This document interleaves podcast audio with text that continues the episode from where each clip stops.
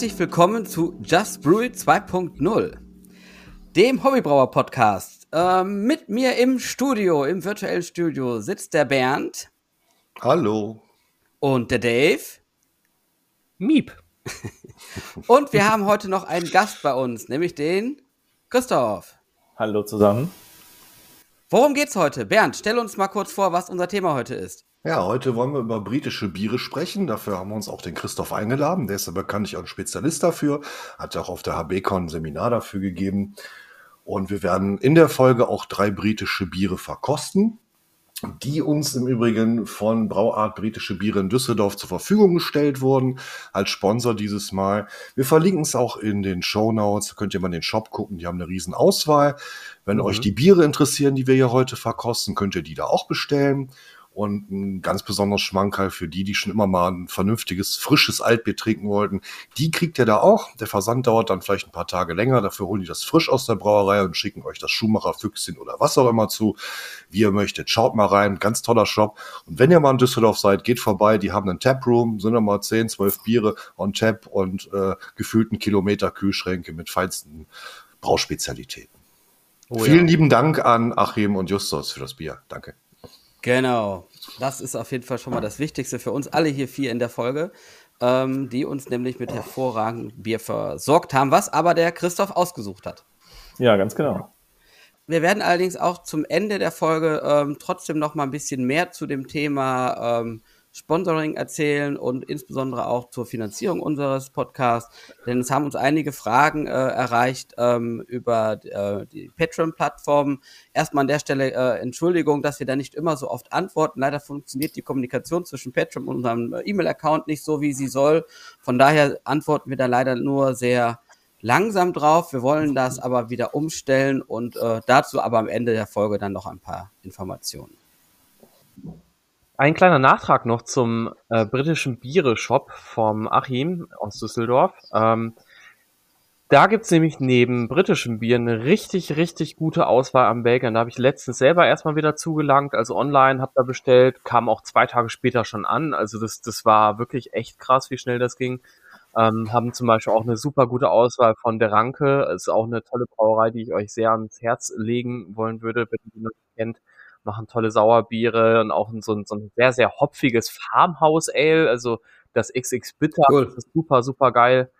Ähm, das wird mit einer Tonne ähm, Doldenhopfen gebraut, das ist echt mega, also total abgefahrenes Bier. Ähm, und eine meiner Lieblingsbrauereien, äh, Vocation Brewing aus äh, der Nähe von Leeds, die sind nicht ganz in Leeds, aber in der Nähe davon, ähm, von denen haben die halt auch super viele Biere. Also ähm, wenn ihr wenn ihr mal was Geiles ausprobieren wollt, ähm, ja, schaut euch da mal um. Und ähm, um mal auch auf unseren Gast so ein bisschen überzuleiten, auch wir haben uns bei britische Biere kennengelernt, nämlich beim Hobbybrauer-Stammtisch damals in Düsseldorf, Christoph. Kannst du dich noch erinnern?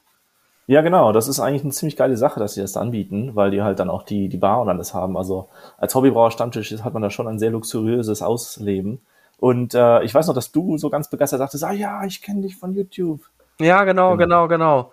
Also, ähm, deine Videos waren mir halt auf jeden Fall bekannt, aber vielleicht magst du ja ein bisschen mal jetzt auch mal ausführlicher über dich erzählen, äh, wie du auch so zum Thema Bier gekommen bist, vor allen Dingen dann halt auch auf deine Spezialisierung britische Biere und was dich daran so fasziniert.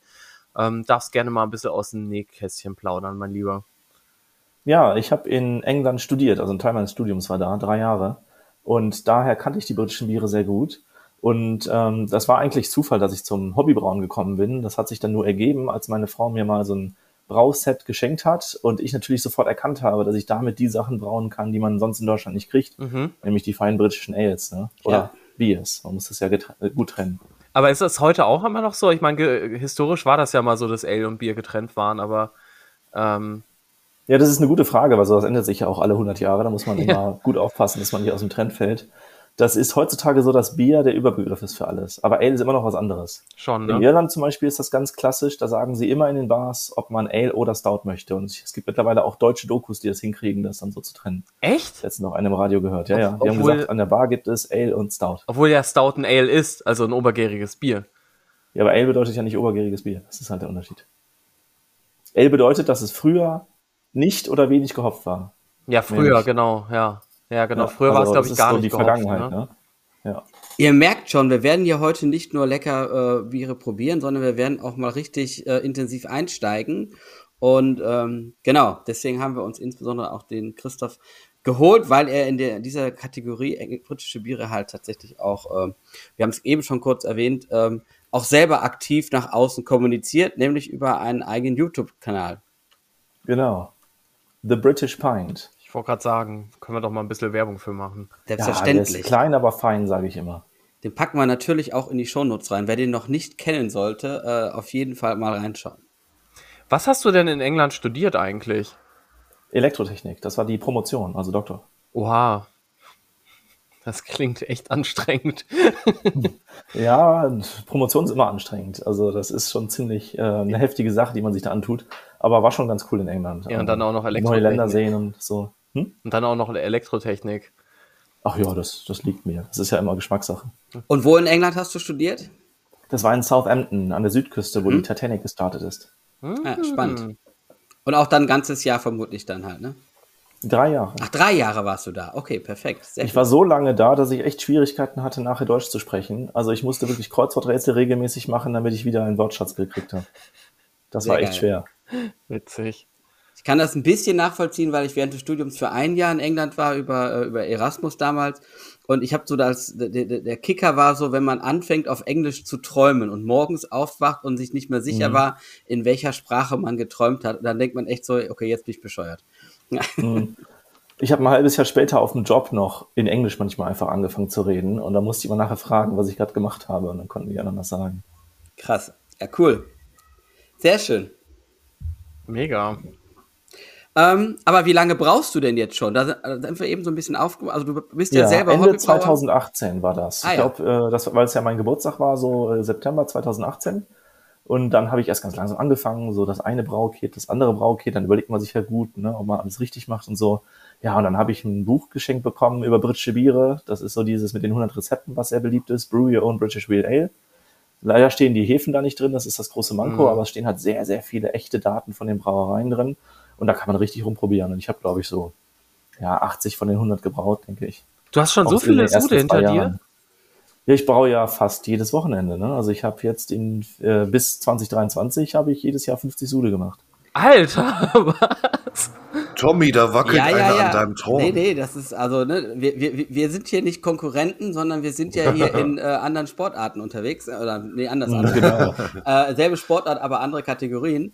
Äh, genau, das wollte ich nämlich gerade auch fragen und deswegen erzähl das doch mal ein bisschen, weil du brauchst nicht so wie ich oder wie der Dave in 20, 25 Liter pro Batch, sondern wie machst du das denn? Ja, ich bin irgendwie nie von diesem Hobbybrau-Kit losgeworden, was halt diese 5 Liter Glasballons hat, wo so 4 Liter, 4,5 Liter gut reinpassen. Und deswegen brauche ich dann halt sehr, sehr oft sehr kleine Mengen. Das ist aber geil. Also ich Genau. habe auch zwischendurch mal ähm, einen kleinen Sud immer mal wieder gemacht und nee, ich finde halt tatsächlich, ähm, also es ist irgendwie geil, weil es ist so süß und klein und es geht ultra schnell. Also du kannst halt einfach irgendwie so einen 5-Liter-Sud in unter zwei Stunden durchballern, wenn man möchte. Also es geht schon, Mhm. kommt auch, auch auf das Equipment an und auf den Prozess, aber grundsätzlich geht das. Es ist nur schade, wenn dann das Bier geil ist, dann schmeckt es halt irgendwie so gut, dass es dann halt irgendwie gefühlt sehr, sehr, sehr schnell weg ist. Aber man kann es dann ja immer wieder hochskalieren und sagen, dann bra brauche ich davon doch nochmal 20 Liter. Also ab und Genau. an brauche ich auch in der, in der Ka Kategorie, aber das sind dann Starter. Ja, das ist ein gute, das sind gute Starterbehälter, die Ja. Dinger, ja, muss man sagen. Sehr cool, aber das gibt dir natürlich auch eine ganz andere, ich sag mal, äh, Bühne, um wirklich was auszuprobieren. Und das ist ja auch so dein Steckenpferd, weil du willst ja wirklich authentische Biere dann nachbrauen oder dich an, an, an Bierstile heranbrauen, die, ähm, äh, um, um die halt wirklich auch authentisch zu treffen. Ne? Mhm, genau, man braucht dann auch viele Versuche, da hilft das echt. Oh ja. Ja, und genau, da muss man nicht halt irgendwie direkt 10 oder 20 Liter trinken, sondern ja, hat dann halt eben seine 5 Liter, wenn es dann halt zwar gut ist, aber man sich so denkt, ah, hätte ich dann doch mal irgendwie die Yorkshire Ale Yeast statt der Whitbread Dry oder sowas genommen. Genau. Und wenn mal was schief geht, dann ist es auch nicht ganz so schlimm. Dann muss man sich da nicht so durchquälen. Also ich habe ja Genau. sehr viel auch zum Beispiel mal Hafermalz versucht. Da kann schon echt viel schief gehen und das ist dann echt ärgerlich, wenn man dann 50 Liter davon hat. Oh ja. Aber das- sich dann auch mehr. Das ist ja eigentlich ein ganz gutes Stichwort, denn wir haben ja bei uns immer die Kategorie What's Brewing. Ähm, vielleicht fangen wir damit einfach direkt mal an und äh, steigen mit einem What's Brewing ein. Was ist denn das letzte, was du gebraut hast? Ich habe jetzt zuletzt, da habe ich auch ein bisschen Werbung mehr auf der ähm, in der Hobbybrauergruppe auf Facebook mitgemacht, einen Guinness-Clone gebraut. Ich habe den zweimal äh, versucht. Das erste Mal lief schon echt gut. Also Guinness Draft ist ja so ein Rezept, was man gar nirgendwo findet. Mhm. Gleichzeitig findet man aber eine Million Versuche davon. Mhm. Und ähm, das ist deswegen auch so schwierig, weil die ja wohl so ein Konzentrat brauen und das in die ganze Welt schicken und dann wird das vor Ort verdünnt und dann wird das Bier daraus. Wirklich? Also die, die, ja, ja, die, die brauen das nur in einem Ort, aber es wird überall verdünnt weltweit. Das ist Krass. das Guinness Draft. Während man vom Guinness Coca-Cola. Ja, ja, genau, sowas. Coca-Cola-mäßig. Nee, das klingt nach Original Während, IPA. Es klingt auch wie diese, dieses Trockenbierpulver, wo man sagt, man, man mischt das mit Wasser. Das hat doch die eine Brauerei aus Deutschland gemacht, so nach dem Ja, Motto. das ist vor kurzem durch die Welt gegangen, genau. Und genau. das mit dem IPA ist ja auch so eine geiles, äh, geile Idee, dass die Leute sagen, ja, irgendein Bier muss es doch geben, der dafür gedacht war, mal vor Ort verdünnt zu werden. Export. Was aber genau. weder bei IPA noch bei Export, genau. Ich hatte das aber das erste Mal habe ich das über Dortmunder Export gehört. Ja. Das stimmt einfach nie, ne? Aber ja. die, die Locals wollen es mal sagen. ja, jedenfalls, äh, Sorry. Ja, ich wollte noch ja. gerade noch kurz eingreifen, aber trotzdem wäre dann interessant, weil wenn das dann ja überall mit anderem Wasser verdünnt wird, ähm, ob das dann halt entsprechend trotzdem dieses Treffen oder ob dann halt ein, ein Guinness aus, keine Ahnung, Nordamerika anders schmeckt als in Südamerika oder als äh, in Italien oder so. Ne? Da sind auch wenn die generell die Wasserwerte vorgeben. Ja, also ja. Wasserwerte werden wahrscheinlich vorgegeben, aber es gibt zum Beispiel Unterschiede bei dem Alkoholgehalt. Ah. In England ist es 4,1 Prozent und hier ist es 4,2 Prozent. Also so ganz leichte Nuancen machen die da. Mhm. Genau. Ja, und das Schwierige ist halt, es gibt halt das äh, Rezept von Guinness Extra Stout, das ist das aus der Flasche. Genau. Und das Rezept kennt man seit Ewigkeiten. Und das hat 10% Röstgerste. Und wenn man das denkt, das wäre das Guinness Draft, dann fällt man rückwärts vom Stuhl, ne? weil das ist echt intensiv. Ja, das Extra Stout hat ja auch mehr Alkohol. Und äh, ne? bei dem Guinness Draft habe ich mich da einfach so rangetastet und dachte mir so, ja, 3% Röstgerste, 5% Röstmalz, das wär's doch. Der erste Versuch schmeckt auch schon ziemlich geil. Ich habe nur einfach Gerstenflocken vergessen an dem Brautag und dann war es nicht sehr authentisch. Dann war der Schaum halt nur so ein ganz kleines Fitzelchen und sowas. Und das versuche ich jetzt gerade nochmal nachzumachen. Das ist gerade in der Reifung und das werde ich wahrscheinlich beim Stammtisch am 5. September mitbringen. Sehr schön. Ja, hallo lieber Bernd. Ähm, dein Herzblatt, das wartet ja auf dich. Deine Brauküche, wie sieht's denn damit aus? Ja, die Zicke lässt sich noch ein bisschen Zeit. ja, der Urlaub war halt ein bisschen kurz und da ich zwei Wochen Urlaub hatte, hatte meine Frau gedacht, das ist ja viel Zeit, also können wir noch mal fünf neue Baustellen aufmachen. Und ja, äh, ja also ein bisschen was ist geschafft, aber es, äh, bis zum nächsten Brautag wird es noch ein bisschen dauern gab ein paar technische Schwierigkeiten. Ich werde am Ende eine, äh, eine schöne Braudoku machen über den nächsten Sud, den ich dann braue, und da werde ich so ein bisschen über die ganzen Stolperfallen erzählen, damit es vielleicht einem anderen nicht passiert. Aber dieses Jahr schon noch. ja, ich denke schon. Ja, hier nichts, ich denke, machen, nicht denken. Ja, ja, man muss ja auch mal ein bisschen arbeiten, das kennst du ja selber. Oder wie sagt man, da denken soll man den Pferden überlassen, die haben größere ja. Köpfe. Ja, stimmt, ich könnte mal zu hier irgendwie zu dem Reiterhof gehen, hol mir da so ein Gaul, vielleicht schafft der das, was ich nicht schaffe. ja, klingt doch nach einem Plan. Aber was, was, äh, was würdest du dann als erstes brauen? Hast du da schon eine Idee? Alles. Äh, alles rein. Äh, Tiefkühlfach aufmachen und äh, eine Tonne Hopfen reinwerfen. Irgendwie äh, Give it all hops oder Gimme ja. Hop Joanna oder irgendwie sowas, keine Ahnung. Alles reinkleistern. Ja. ja, sehr, sehr, sehr, sehr, sehr historisch. In Amerika nennen die das tatsächlich auch Kitchen Sink Bier. So quasi alles, was halt irgendwie reingeht, ja, das haut man halt einfach rein, was man Ja, ich habe halt, ich habe halt noch läuft. tonnenweise Hopfen, der wird nicht besser und dann werde ich da wohl mal so ein paar Tütchen aufreißen und einfach mal alles ab in den Whirlpool, bis der Arzt kommt. Jawohl, der Bernd reißt sich ein paar Tütchen auf und setzt sich dann in den Whirlpool. So ja, das könnte ich auch mal machen, aber äh, ja. das ist vielleicht ein anderes Thema. Ja, ein anderer glaub, Podcast. Aber wir haben ja R-Rating, ne? Dürfen sowas sagen. Stimmt. Muss ja verschiedene Baustellen geben. Ja. Und Tommy, was ist bei dir wieder? Aber denk dran, nur, nur von einem Sud erzählen. Ja, ja. Nicht wieder von den letzten fünf, die du gestern gebraut hast. Nee, nee, nee, nee. Also der letzte Sud tatsächlich würde ich sehr freuen, war äh, ein ähm, der Hobbybrauer äh, Gemeinschaft wohlbekanntes Rezept namens Siebenkorn Landbier. Ja, super. aber, aber, aber. spaltet die Massen. Ja, also man muss sehr vorsichtig sein, weil es ist, soll, das, das, das, das Bier soll ja auch zu ähm, unerkannten Freuden und ähm, Leiden Aufgeregten führen. Gemütern. Ja. Äh, ich habe es aber diesmal ganz äh, ganz abgewandelt, denn ich habe äh, die Siebenkorn, die Sechskorn-Mischung weggelassen. Und äh, deswegen hm. ist es auch gar kein Siebenkorn-Landbier, sondern einfach nur ein Landbier. Und habe anstelle dessen die Schüttung ein bisschen angepasst und Weizen mit reingenommen.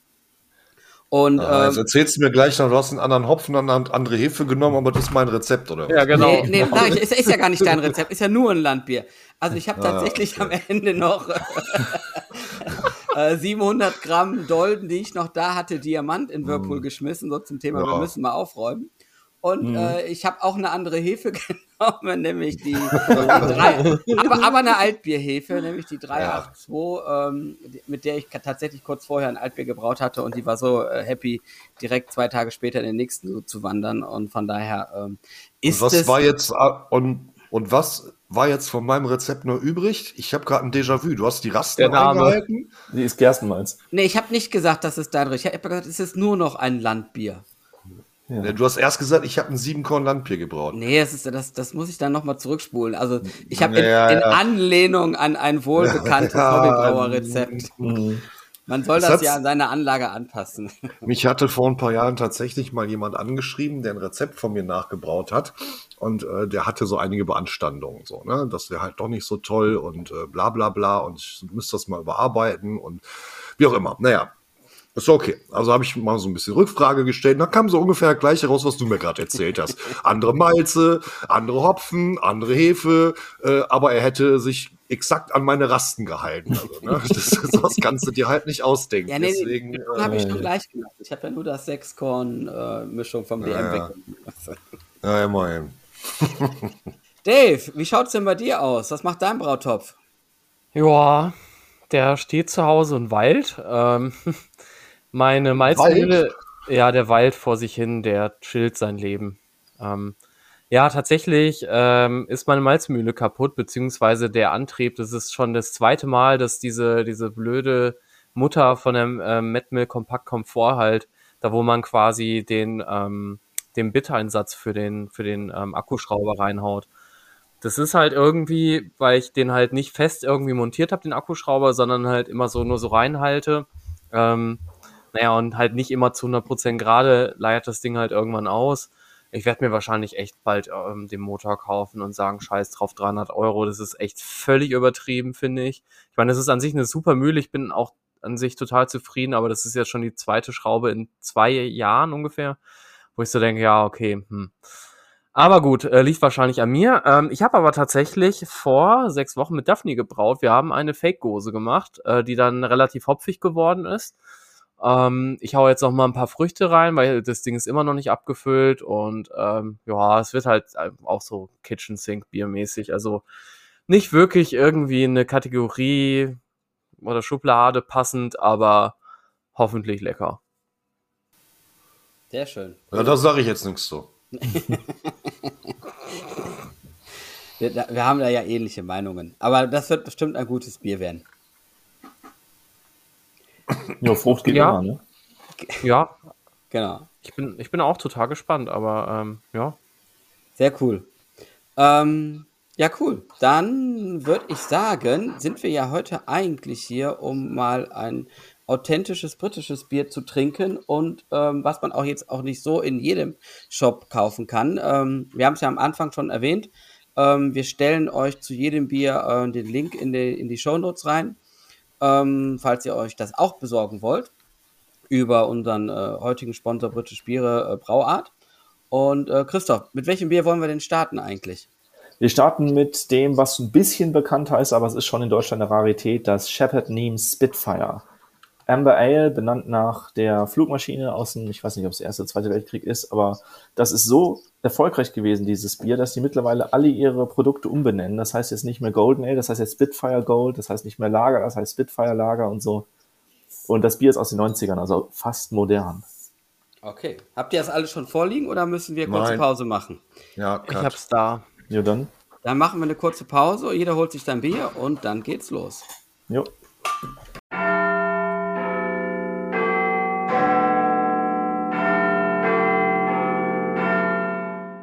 So, jetzt haben wir alle eingeschüttet, jetzt können wir mal ein bisschen dran schnuppern und verkosten.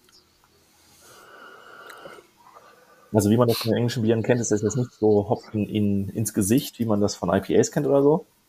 Es ist aber auch nicht ganz so dezent und fein ähm, wie bei den deutschen Bieren, sondern ich finde, das ist relativ intensiver Karamellgeruch. Mhm. Bisschen Hopfennot. Ja.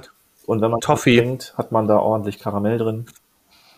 Ich finde, ich habe also total viel Toffee Mhm. Und sowas so Richtung Birne, Birne Apfel. Genau. Ja, das Birne Apfel, das ist wahrscheinlich der East Kent Golding. Also das ist ein Bier, das ist mit East Kent Golding gehopf- gehopft und auch zwar ordentlich. Das ist ja ein Bier aus Kent, das hatte sogar mal das EU-Siegel. Ich glaube, das haben die immer noch draufstehen, aber die sind nicht mehr in der EU, die Banausen. Und äh, dementsprechend war das mal alles so kentisch gemacht. Und dann ist das natürlich der Hopfen aus der Gegend. East Kent Golding ist natürlich der Premium-Hopfen. Und den haben sie da ordentlich reingehauen. Ist im Geschmack auch sehr deutlich, so rosinig und birnig. Das ist alles äh, der Hopfen.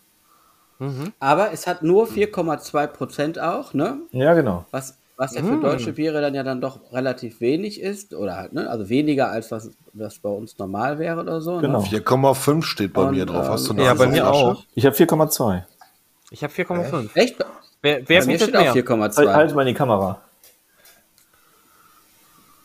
Kann man das sehen? Ach nein, ihr dürft nicht auf den deutschen äh, Aufkleber gucken, die sind fast immer falsch. Ihr müsst auf das Ach gucken, so. was wirklich draufsteht. Da ja, sind immer aber guck mal hier an drauf. der Seite, hier, Naja, da steht es. Oh, Ne? da, ja, da passieren Tippfehler und so, wenn die Angaben. Etiketten zu Tausenden dann machen. Ah ja, alles gut. Ich habe auch das. 4,2. Ja. alles Hier Genau. steht einmal 4,2 und da steht einmal 4,5. Genau. Die Zutatenlisten sind manchmal auch völlig falsch und so. Das Ja, das ist halt stimmt. so. Und das ist ja jetzt nicht von Brauart importiert, sondern das ist von dem großen deutschen Importhändler One Pint. One Pint. Das ist also ein Bier, was kann man manchmal auch in anderen Craft Beer Shops finden. Und ähm, ja, auch die machen Tippfehler, ne? Gibt's in, bei allen. Aus Dänemark ist das importiert, ne? Also über Dänemark, ne? Das kann Ja, sein. anscheinend haben die ihren Hauptsitz nach Dänemark verlagert. Die waren vorher in Hamburg. Meine ich auch. Müssen wir gleich mal auf den anderen Flaschen gucken, wie das da aussieht. Ha, spannend. Pregnancy Warning, okay, alles klar, haben wir Glück. Jetzt, jetzt möchte ich aber mal ganz kurz ähm, ähm, einmal auf das Bier nochmal eingehen, weil Ja. ich habe Also selbstverständlich. Genau. Und zwar, ähm, da steht halt Amber Ale, aber so, ich kenne als Bierstil eigentlich nur das American Amber Ale und das ist halt äh, stilistisch halt ein ganz anderes Bier, ne? Also man kann sagen, von der Farbe sind die sich wahrscheinlich ähnlich, aber ansonsten haben die weder den gleichen Alkoholgehalt noch die gleiche ähm, Aromatik, ne? American Amber ist halt super hopfig, das ist krass gehopft Mhm. und das ist halt eher einfach, ja, ich weiß es gar nicht, wie so eine Art Bitter irgendwie, ne? Ja, es gibt drei Arten von Bitter heutzutage. Genau. Das ist eine moderne Entwicklung, deswegen ist das Bier ja auch nur aus den 90ern. Du findest einmal die einfachen Bitter und Best Bitter, die sind heutzutage eine Genau. Kategorie. Das geht von Echt? so 3,5 bis 4,2 Prozent Alkohol. Das Bier hier ist an der Grenze. 4,2 Prozent bis 5 Prozent Alkohol hast du die Ales. Und die heißen entweder Amber Ale, die heißen manchmal auch einfach nur Name der Brauerei und das Ale dahinter. Manchmal heißen die auch noch irgendwie ja, gibt es manchmal so kreative Namen nach irgendwelchen Tieren oder sonst was. Und danach kommen dann die Strong Bitters mit 5% plus. Das ist dann, also früher war das doch ein Ordinary, Best und dann Extra Special Bitter. Ja, oder? das ist so ein bisschen 70er, 80er Jahre, deswegen, das ist veraltet. Also tatsächlich laut BJCP Guidelines immer noch Ja. aktuell, aber ich weiß, dass die bei britischen Bieren halt, äh, ja, dass das da Leute gibt, die da durchaus widersprechen. Ja, die finden halt die, äh, also das ist halt schwierig, die Feinheiten zu bekommen, wenn die sich halt alle Jahrzehnte ändern. Und ähm, die BJCP hat ja jetzt die Historien viel, viel besser seit 2021 in den Guidelines. Das ist sehr ordentlich. Und Ja. äh, ja das ist halt so eine der letzten Sachen, die dann noch nicht ganz exakt sind. Okay, aber interessant. Mm, Das heißt also, das würdest du dann quasi auch eben als so, ja, zwischen Ordinary und Best Bitter eigentlich einordnen. Also finde ich auch, kommt geschmacklich irgendwie ganz gut hin für mich. Nee, das Best ist eine Bitter. Stufe über dem Best Bitter. Das Best Bitter gibt es 4,2% und dann kommt das Ale. Okay. Ne? Und die Farbe ist ja sowieso bei fast allem, was die Briten brauen, immer Amber. Die benutzen halt einfach Bernstein sehr gerne als Farbe, während wir viel eher Kupfer oder Braun oder sowas sagen würden. Das ist so eine Art und Weise, wie man Wörter benutzt. Ne? Bei denen ist alles Ja, Amber, genau. immer. Ich- Ich hätte auch noch eine Frage. Und zwar hier steht jetzt drauf Crystal and Ale Malts. Also klar, ein Pale Ale Malt kenne ich auch. Aber Ja. hier steht es ja in der Plural drauf. Ale Malts. Was, was, gibt es noch andere Ale Malts? Das ist eine gute Frage. Ähm, ich meine, die hätten einfach nur einen Stand, also es kann natürlich sein, dass die so zum Beispiel halb, halb Mary's Otter und halb normales mischen oder sowas, ne? Das gibt's ja als Möglichkeit. Oder Mild Malt Ah, oder okay. sowas. Ja, halt, ne? würde mich jetzt aber wundern. Malt ist auch ein Ale-Mode, klar. Ist alles irgendwie Ale, was hell ist, ne? Und kennt, Kentish Shops, also das, ich finde das, find das sehr witzig, dieses ne, Kentish, äh, so wie du es ja eben auch schon gesagt hast, ne? also Mhm. Etwas offen gelassen, aber dass es schon in die Richtung geht, wo es herkommt auch. Also die, was wir ja eigentlich auch machen, ne? also die Hallertau, Hallertau, ne? Ahnung, Ja, die, genau. die Region mit an, angibst halt. Die Herkunft des Hopfens, ja genau. Genau. Ja, Golding ist ja auch der Edelhopfen aus England. In Deutschland Genau, machen sie ja auch- sehr viel Werbung damit, dass es die Edelhopfen gibt. Das ist ja, glaube ich, Tettlanger, Hersbrucker und wer ist es noch? Saar? Nee, Saar ist ja nicht aus Deutschland. Spalt. Die, Spalt, Spalt. Genau. Spalt. Und ähm, in England ist es halt der East Kent Golding, wenn er wirklich aus East Kent kommt, weil da der Boden perfekt ist, das Klima perfekt ist. Den gibt es natürlich auch in anderen Gegenden. Ne? Und Fuggles sagt man manchmal auch noch dazu. Echt? Ja, weil der auch so Sagt fein man ist. zu Goldings. Ja, du kannst ja auch alles Edelhopfen nennen, wenn du wirklich willst. Ne? Das ist ja immer so eine Sache.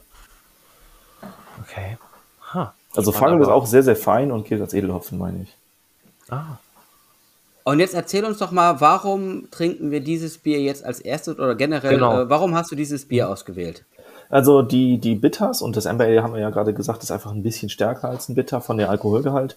Die sind äh, besonders ausbalanciert. Also es geht darum, dass man die perfekte Kombination aus Alkoholgehalt, Malzkörper, Hopfennote und äh, Hefearomen hat. Die Hefearomen darf man nicht vernachlässigen.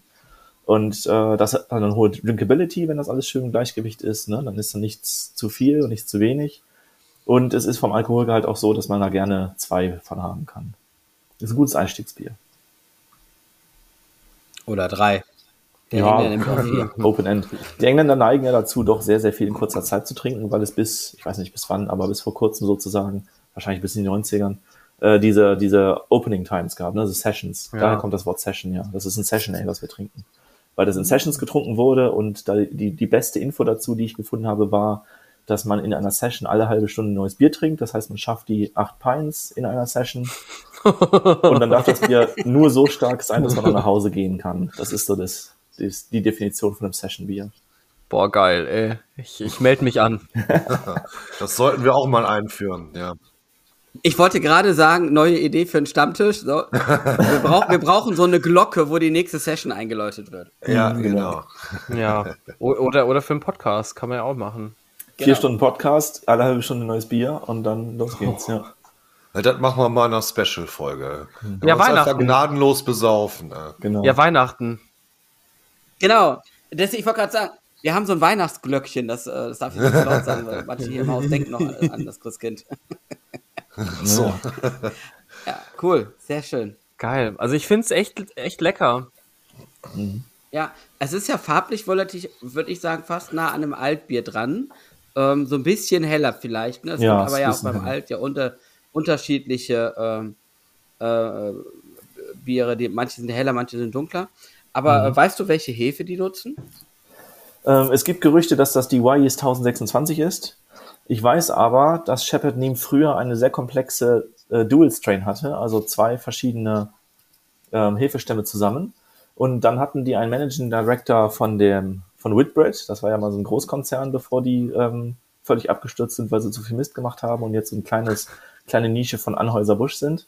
Und äh, der, dieser Managing Director hat denen wohl gesagt, die sollen das alles wegwerfen und so eine geile Whitbread-Hefe nehmen, einzelnen Stamm. Und es gibt Leute, die sagen, seitdem schmeckt das halt nach nichts. Ich finde es immer noch sehr akzeptabel, es ist schön komplex und so. Aber ich muss jetzt sagen, man riecht nicht irgendwie deutlich eine Fruchtnote, die da rauskommt, die da so richtig Charakter einbringt. Es ist schon von den drei Bieren, die wir jetzt trinken, das Verhaltenste. Ja, wobei, also irgendwie das Bier erinnert mich tatsächlich, ähm, ich weiß nicht, kennst du von Brothers diesen Toffee Apple Cider? Das habe ich schon mal gehört, glaube ich, ja. ja. Mac Magnus oder wie, nee, ich weiß nicht, auf jeden Fall irgendwie Ich weiß, sowas. du meinst, glaube ich. Genau, ich habe den früher total gerne getrunken, mittlerweile kann ich den nicht mehr trinken, weil der halt eben pappsüß ist, Mhm, ist halt echt mhm. nochmal gesüßt. Aber vom Aroma habe ich wirklich so dieses, ähm, ja, wie so eine Art, ähm, so ein Zimtapfel, weißt du, den du so am Weihnachtsmarkt, so ein kandierter Apfel mit Zimt irgendwie. Mhm. Ja, das ist So, die so, Mischung so. aus Toffee und dann so ein bisschen Fruchtaromen vom Hopfen. Vielleicht ist Genau. da auch was von der Hefe drin, das kann man dann natürlich nicht unterscheiden. Ja, Aber kann auch von den Malzen kommen, tatsächlich, oder vom Hopfen eben. Ja, ja, es ist auf jeden Fall ein schön komplexes Bier, ne? sonst hätte ich das jetzt hier nicht rausgesucht. Also es ist Mhm. schon ordentlich. Und das Schöne ist ja auch, es ist ähm, halt kristallklar, es ist kein Bodensatz drin, ne? es ist ja jetzt ähm, nicht flaschengereift, aber genau. Der Ja. Nachteil ist natürlich, es ist wahrscheinlich pasteurisiert und deswegen ist es nicht ganz so komplex wie was anderes, was wir gleich trinken werden. Ah, okay. Ich bin gespannt. Mhm. Ja, ähm, aber ich muss auch sagen, ich glaube, ich habe es schon oft gesehen, aber ich hätte es mir vom Etikett nie gekauft. Ich finde es total ähm, unschön irgendwie vom Etikett, wenn ich das mal so sagen darf. Also vielleicht sollten wir mal hm, das ja. Etikett mal in die, in die Shownotes reinpacken, weil. Ja, der Link, ihr so könnt ja den Link zu genau dem Bier, ne, den wollt ihr doch eh in die Shownotes genau. reintun von Brauart. Dann sehen die Leute das Etikett genau. ja. Also es ist dieses blaue mit diesem, äh, mit der Spitfire, das ist ja so ein äh, Militärflugzeug. Und ja, es ist schon sehr britisch, wie es aussieht. Es ist halt sehr einfach gemacht. Ja. Very British. Mhm. Ja, es ist ja auch kein äh, Hipster Double Dry Hopped äh, Fancy IPA. Ne? Braucht genau. keine bunte Dose. Ja, tatsächlich unterscheidet man daran dann auch die britischen Biere, die traditionell sind und die, die modern sind. Ne?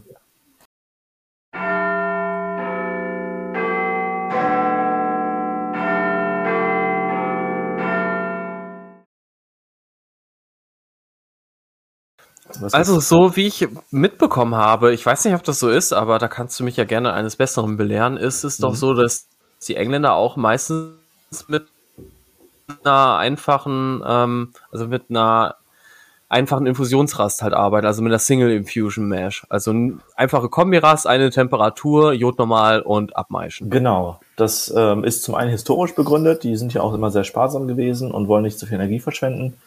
Und zum anderen hat es damit zu tun, dass das mhm einzige Negative, was man hat, wenn man halt Single Infusion Rest macht, ist, dass man eventuell ein bisschen äh, Chill Haze hat, ne, wenn man keine Eiweißrast fährt. Und das konnten die ja immer mit genau. ein bisschen Fischblase oder so da aus der Flüssigkeit rausziehen und dann hing das alles am Boden und fertig war die Glaube. Also das, da sind die Das heißt entspannt. Eisenglas, ne? Eisenglas ist Fischblase. Hausenblase ist das im Deutschen, glaube ich, ne? Ja, genau. Ah. Ja, Eisenglas ist vom Stör, glaube ich, ne? Die Blase. Und das wird natürlich nicht die ganze Blase genutzt, sondern dann nimmt man da das Kollagen oder was es ist raus und äh, die legt los. Bernd kriegt schon schwere Atmung Ach, beim Thema Klärungsmittel. Das machst du in Deutschland ja auch. Du machst das in Deutschland mit dem PVPP, ne? Polyvinyl, irgendwas. Poly, ja, ja, genau. Ja, genau. Das und, machen wir äh, Hobbybrauer Gott sei Dank ja nicht. Nein. Genau. Also, was wir Hobbybrauer machen, ist qualitativ, das kann man eigentlich nicht genug betonen, immer besser als alles, was die Industrie hinkriegt. Jede. Immer, Art. immer. Immer. Zu 100 Prozent. Also, mhm. auf jeden Fall. Im Rheinland sagt man auch nicht. immer. Immer. Immer. Ah, ja. Ja, Wobei man an der Stelle mal kurz reingrätschen muss, äh, dass jede Brauerei PVPP benutzt, ist auch ein Märchen, was gerne in der Crafty-Szene umhergeht, um die eigenen Biere besonders hervorzustechen. Ja. Es gibt auch andere Mittel wie Kieselgur, die natürlichen Ursprungs sind, die auch mhm, recycelt genau. werden, etc. Also es gibt schon noch andere Möglichkeiten. Ja, in dem Moment, wo man das Ganze halt ein bisschen äh, ne, ähm, naturnah gestaltet und so, da kann man das ja auch entsprechend dann vermarkten. Da gibt es schon Anreiz.punkte für alle. Und das Hazy IPA willst du ja gar nicht filtern. Da sind ja auch alle glücklich. Ja, richtig. Ja. Aber tatsächlich zentrifugieren das viele. Also, das ist. Ja, das echt, ist. Äh, das kannst du auch machen, genau. Ja. Das, das machst du natürlich bei Cask, Bier, Cask Ale dann nicht, ne? Cask Ale oder Bier. Das ist ungewöhnlich, weil ähm, die Feste sind einfach zu unhandlich, glaube ich. Aber das ist vielleicht, vielleicht ein gutes Zwischenstichwort. Ähm, Du hast das ja schon, ähm, du, du, hast es auf deinem YouTube-Kanal schon vorgestellt und auch bei uns im Hobbybrauer Stammtisch schon öfter mitgehabt, nämlich äh, ein Cask Ale, dass du tatsächlich äh, eine, eine eigene Handpumpe hast, wo man wirklich auch authentisch das Bier auch zapfen kann. Ähm, genau, ja. Vielleicht äh, mach doch einen kleinen Einschub mal, erzähl mal da ein bisschen was darüber. Wie kamst du da drauf? Wo hast du deine äh, Handpumpe her? Und ähm, genau. Ja, also Aber wenn man versucht, an das englische Bier ranzukommen, dann möchte man ja sowas machen wie ähm, niedrig carbonisiertes Bier und dann versucht man das in der Flasche. Aber das ist tatsächlich extrem schwierig, das äh, so richtig hinzukriegen. Ja, der Dave will schon das nächste Bier trinken. Ich habe auch noch ein bisschen von dem Amber Ale im Glas. Weißt, Dave weißt, musste sich noch eine Minute geduldigen. Gedulden. Ausdrücken. Aus, aus, Devise. Es wirkt schon, also ich bin kein Kampftrinker, anders als die Briten mit ihren Sessions. Und äh, deswegen müssen wir vorsichtig sein, dass ich gleich noch gut reden kann. Die, das ähm, ist hier nicht schlimm. Also ja. das gehört hier zum, das gehört zum Ton. Programm dazu, ja. dass man am Ende leidet. Also ja, ich bin das ja nicht gewohnt, weil meine YouTube-Videos erst bei Starkbieren ja nur so 10, 15 Minuten sind. Dann kann ich gerade noch rauswanken aus der Kamera, aus dem Bild Keine, und dann falle ich dahin und bin weg. Keine Sorge, wir machen mit dir noch auch noch so ein After-Show, wie, wie der Joe das machen musste. Das kriegen wir. oh je, der arme Kerl. Gut, jedenfalls, wir sind dann bei einer Flasche. Flasche mit niedriger Karbonisierung klappt irgendwie nicht richtig. Es schmeckt im Bier, äh, im Glas schmeckt das Bier anders. So. Jetzt kann man natürlich, so wie ich, verrückt sein und da 300 Euro ausgeben, um sich das Ding liefern zu lassen, die Handpump. Man kann das natürlich auch bei äh, britische Biere äh, mal mitbringen. Die haben nämlich die Handpumps da. Das war ja richtig geil, dass ich das am Stammtisch mal anbringen, äh, mitbringen konnte. Und dann hat man halt zwei Möglichkeiten. Man macht das entweder im Keg, da muss man das ja dann rausdrücken oder, oder irgendwie Sauerstoff da reinlassen. Das ist ein bisschen schwieriger, finde ich, von der Infrastruktur. Und das Geile ist halt bei äh, Bag in Box. Das ist ja dieser Karton mit der Tasche drin, wie beim Apfelsaft dass, wenn man da Bier rauszieht, da kein Sauerstoff nachströmt. Das heißt, man kann das, wenn genau. ich jetzt meine kleinen Mengen mache und das Ganze allein trinken will, weil ich meine Bekannten alle gar nicht so sehr mag und denen das nicht gönne, so angeblich vorkommen bei den guten Sorten, dann kann ich halt ein Pein trinken und dann stecke ich sie da ab in den Kühlschrank ja, und da ist kein Sauerstoff dran und das ist halt Ach, an der Back-in-Box. Aber, aber warum, warum funktioniert das bei dieser Back-in-a-Box halt anders? Weil ich sag mal, also klar, in der Blase, also in, also dieses Back-in-a-Box, das ist halt eben ähm, ein Kunststoffbeutel, kann man, so kann man sich genau, das vorstellen. Ja, ja. Wie quasi bei den Keycacks ähm, im großen Bereich, die haben halt auch eben außenrum halt eben diesen Kunststoffbehälter und innen drin eine Blase. Ja, genau. Genau. Ja, du quetscht den quasi aus, ne? Und dadurch, dass du. Ach so. Da, das, ja, dadurch, das auch ne? mit der Pumpe. Das kannst du ja dann dadurch auch mit einfach mit Luft machen, weil du. Äh, ja, genau. Es, ne, es, pass, es kommt ja ah. nichts hinzu. Aber dann, hol noch mal ein bisschen weiter aus. Was ist denn eine Handpump? Das weiß ja vielleicht auch nicht jeder, äh, der noch nicht in England in einem äh, normalen Pub war. Ähm, ja, genau. Was stellt man sich darunter vor?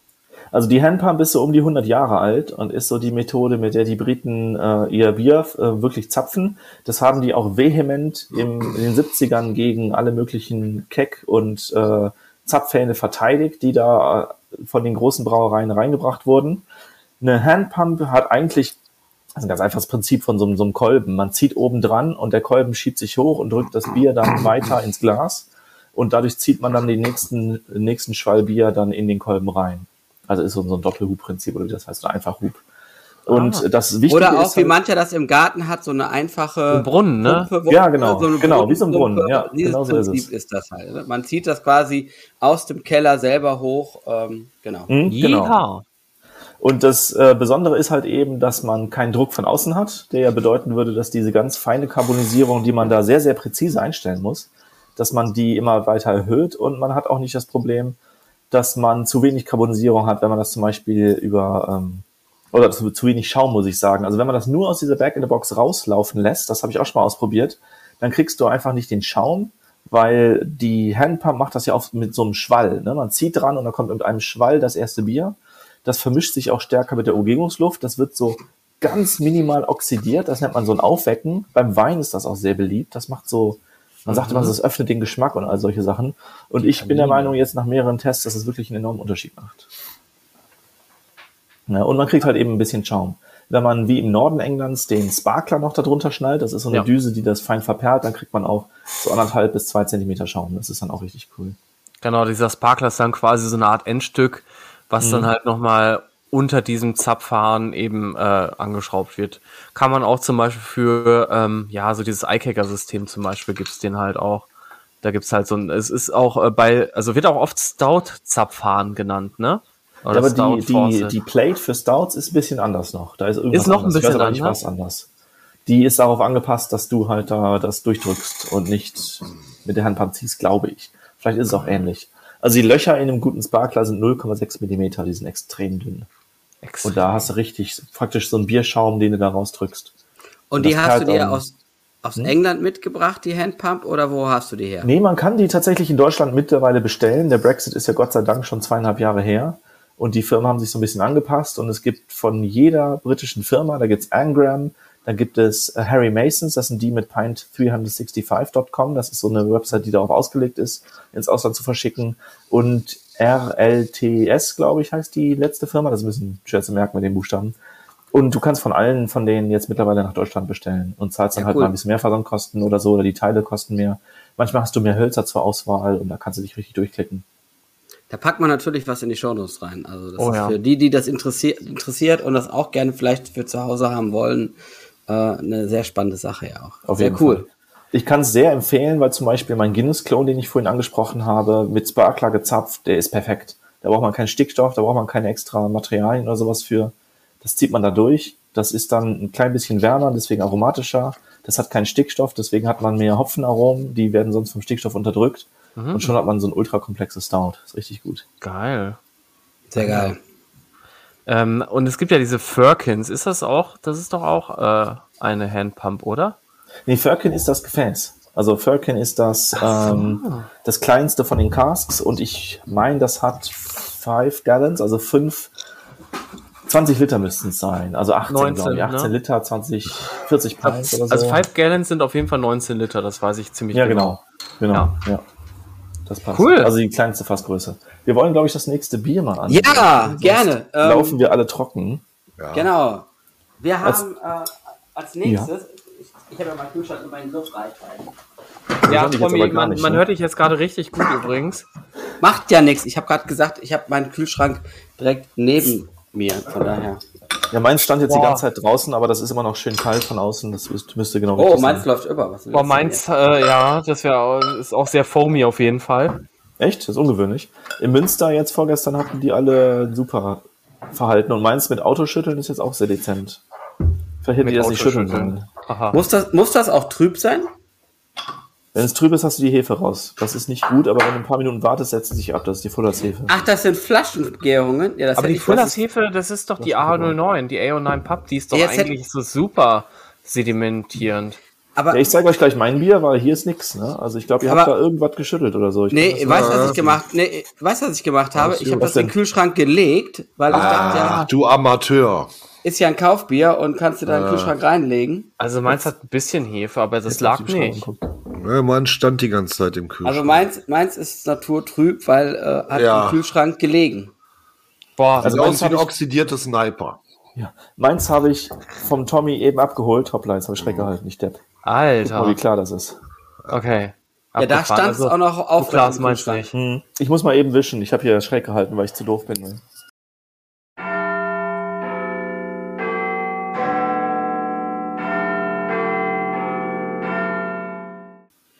So, dann, wir sind jetzt bei Bier Nummer zwei. Christoph, was hast du uns noch mitgebracht? Das nächste ist ein ganz besonderes Bier, weil das alle Aromen, die man sonst durch Pasteurisierung oder so verliert, äh, noch behält. Das ist nämlich flaschengereift. Das ist das Fullers India Pale Ale. Das heißt in England Bengal Lancer. Das benutzen die aber nicht, wenn sie es nach außen exportieren, weil Okay. keiner versteht, was das ist. Das ist so eine alte Reitertruppe, die da in der Kavallerie berühmt war. Also wieder militärisch so ein bisschen das Thema. Jedenfalls das India Pale Ale ist so ein bisschen, ähm, die haben versucht, so diesen Trend der IPAs aufzunehmen, sind aber ihrer, ja, ihrer Historie sehr treu geblieben. Und gucken wir mal, wonach es riecht und schmeckt. Ne? Und ich muss direkt Darf ich dazu sagen, weil Tommy dumm war, ja, eine Sekunde nur, Tommy war dumm und wusste nicht, dass es flaschengereift ist, lag meine Flasche im Kühlschrank. Deswegen habe ich ein naturtrübes, aber äh, ist vielleicht ja auch interessant. Beim Dave ist es auch relativ trüb, genau. Ja, und ich habe es eigentlich, also ich meine, gut, es ist halt auch äh, irgendwie 300 Stunden im ICE dann gewandert am Donnerstag, nachdem ich äh, irgendwie ständig irgendwie, weiß ich nicht, ähm, in, in, in Düsseldorf dann stecken geblieben bin und das Ganze super lang gedauert hat mit der Fahrt. Aber ja, auf jeden Fall, ähm, was ich hier rieche, also ich habe hier irgendwie so, also ich weiß nicht warum, so mich erinnert das total an Erdbeermarmelade, also Erdbeere total auf jeden Fall. Und dann aber richtig krass Birne. Richtig krass Okay. Birne. Also ich muss sagen, die berühmte Orangenmarmelade, die man sonst so sagt bei Fullers, die rieche ich bei diesem Bier auch nicht so stark, aber ich würde jetzt nicht auf Erdbeer kommen. Ich auch nicht. Ich rieche tatsächlich so eine sehr würzige Hopfennote, weil die wahrscheinlich auch ordentlich Hopfen stopfen und das auch in den äh, Whirlpool schmeißen, was sie sonst nicht so tun. Und, Ich muss, ähm, gestehen, ich muss gestehen, ich habe gar keine starke Hopfennote. Aber vielleicht Riecht das auch nicht so sehr. Vielleicht ist es bei mir halt auch durch das Naturtrübe, weil die Hefe das irgendwie überdeckt. ah, je, Also, also den sein. Hopfen, den habe ich auf jeden Fall. Also beim, beim Trinken merke ich es im Geschmack auch sehr deutlich. Da ist sogar Ja, ja, ich rede jetzt aber vom Riechen, ne? Also Mhm. beim Trinken ja, aber beim, also vom Geruch her ist es gar nicht so. Also es ist nicht fruchtig, der Geruch, sondern es ist so kräuterig. Aber Ich, sehr ich finde ich finde den fruchtig kräuterig. Also ich finde so ein bisschen vielleicht auch Richtung so Zitronenmelisse oder sowas Ja, irgendwie. doch, also die habe ich auch. Mhm. Genau. Genau, das passt. Die äh, stopfen nämlich mit Target und Eastern Golding und Target macht ein leichtes Zitronenaroma, was aber ähm, ja nicht so intensiv und klosteinmäßig ist, sondern sehr natürlich irgendwie. Und dann passt Zitronenmelisse ganz gut als Ja, Vergleich. doch, stimmt, die habe ich auch. Ja. Also ein leckeres Bier. Sehr lecker. Mhm. Aber das ist natürlich nicht jetzt der Fruchtkorb, den man sonst von Ja, IPAs natürlich gewohnt ist. Das ist halt kein amerikanisches, ne? Und die englischen Hopfen geben das halt tatsächlich in der Intensität auch selten her.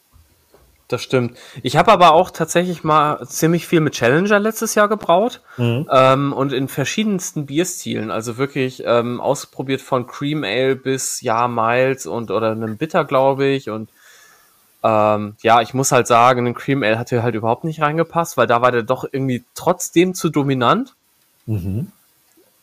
Aber so halt in diesen ganzen englischen Bieren hat er halt natürlich super reingepasst. Ne? Ich habe den Stout auch drin. Geiler Bitterhopfen auch, finde ich, weil der hat jetzt, der hat jetzt nicht so viel Alphasäure, ich glaube um die acht oder so. Ja, kommt aufs Jahr an, sechs bis acht irgendwie sowas. Genau, ich glaube, den also, ich hatte, ja, der hatte acht und das war halt in einem Stout, war das super zum Bittern.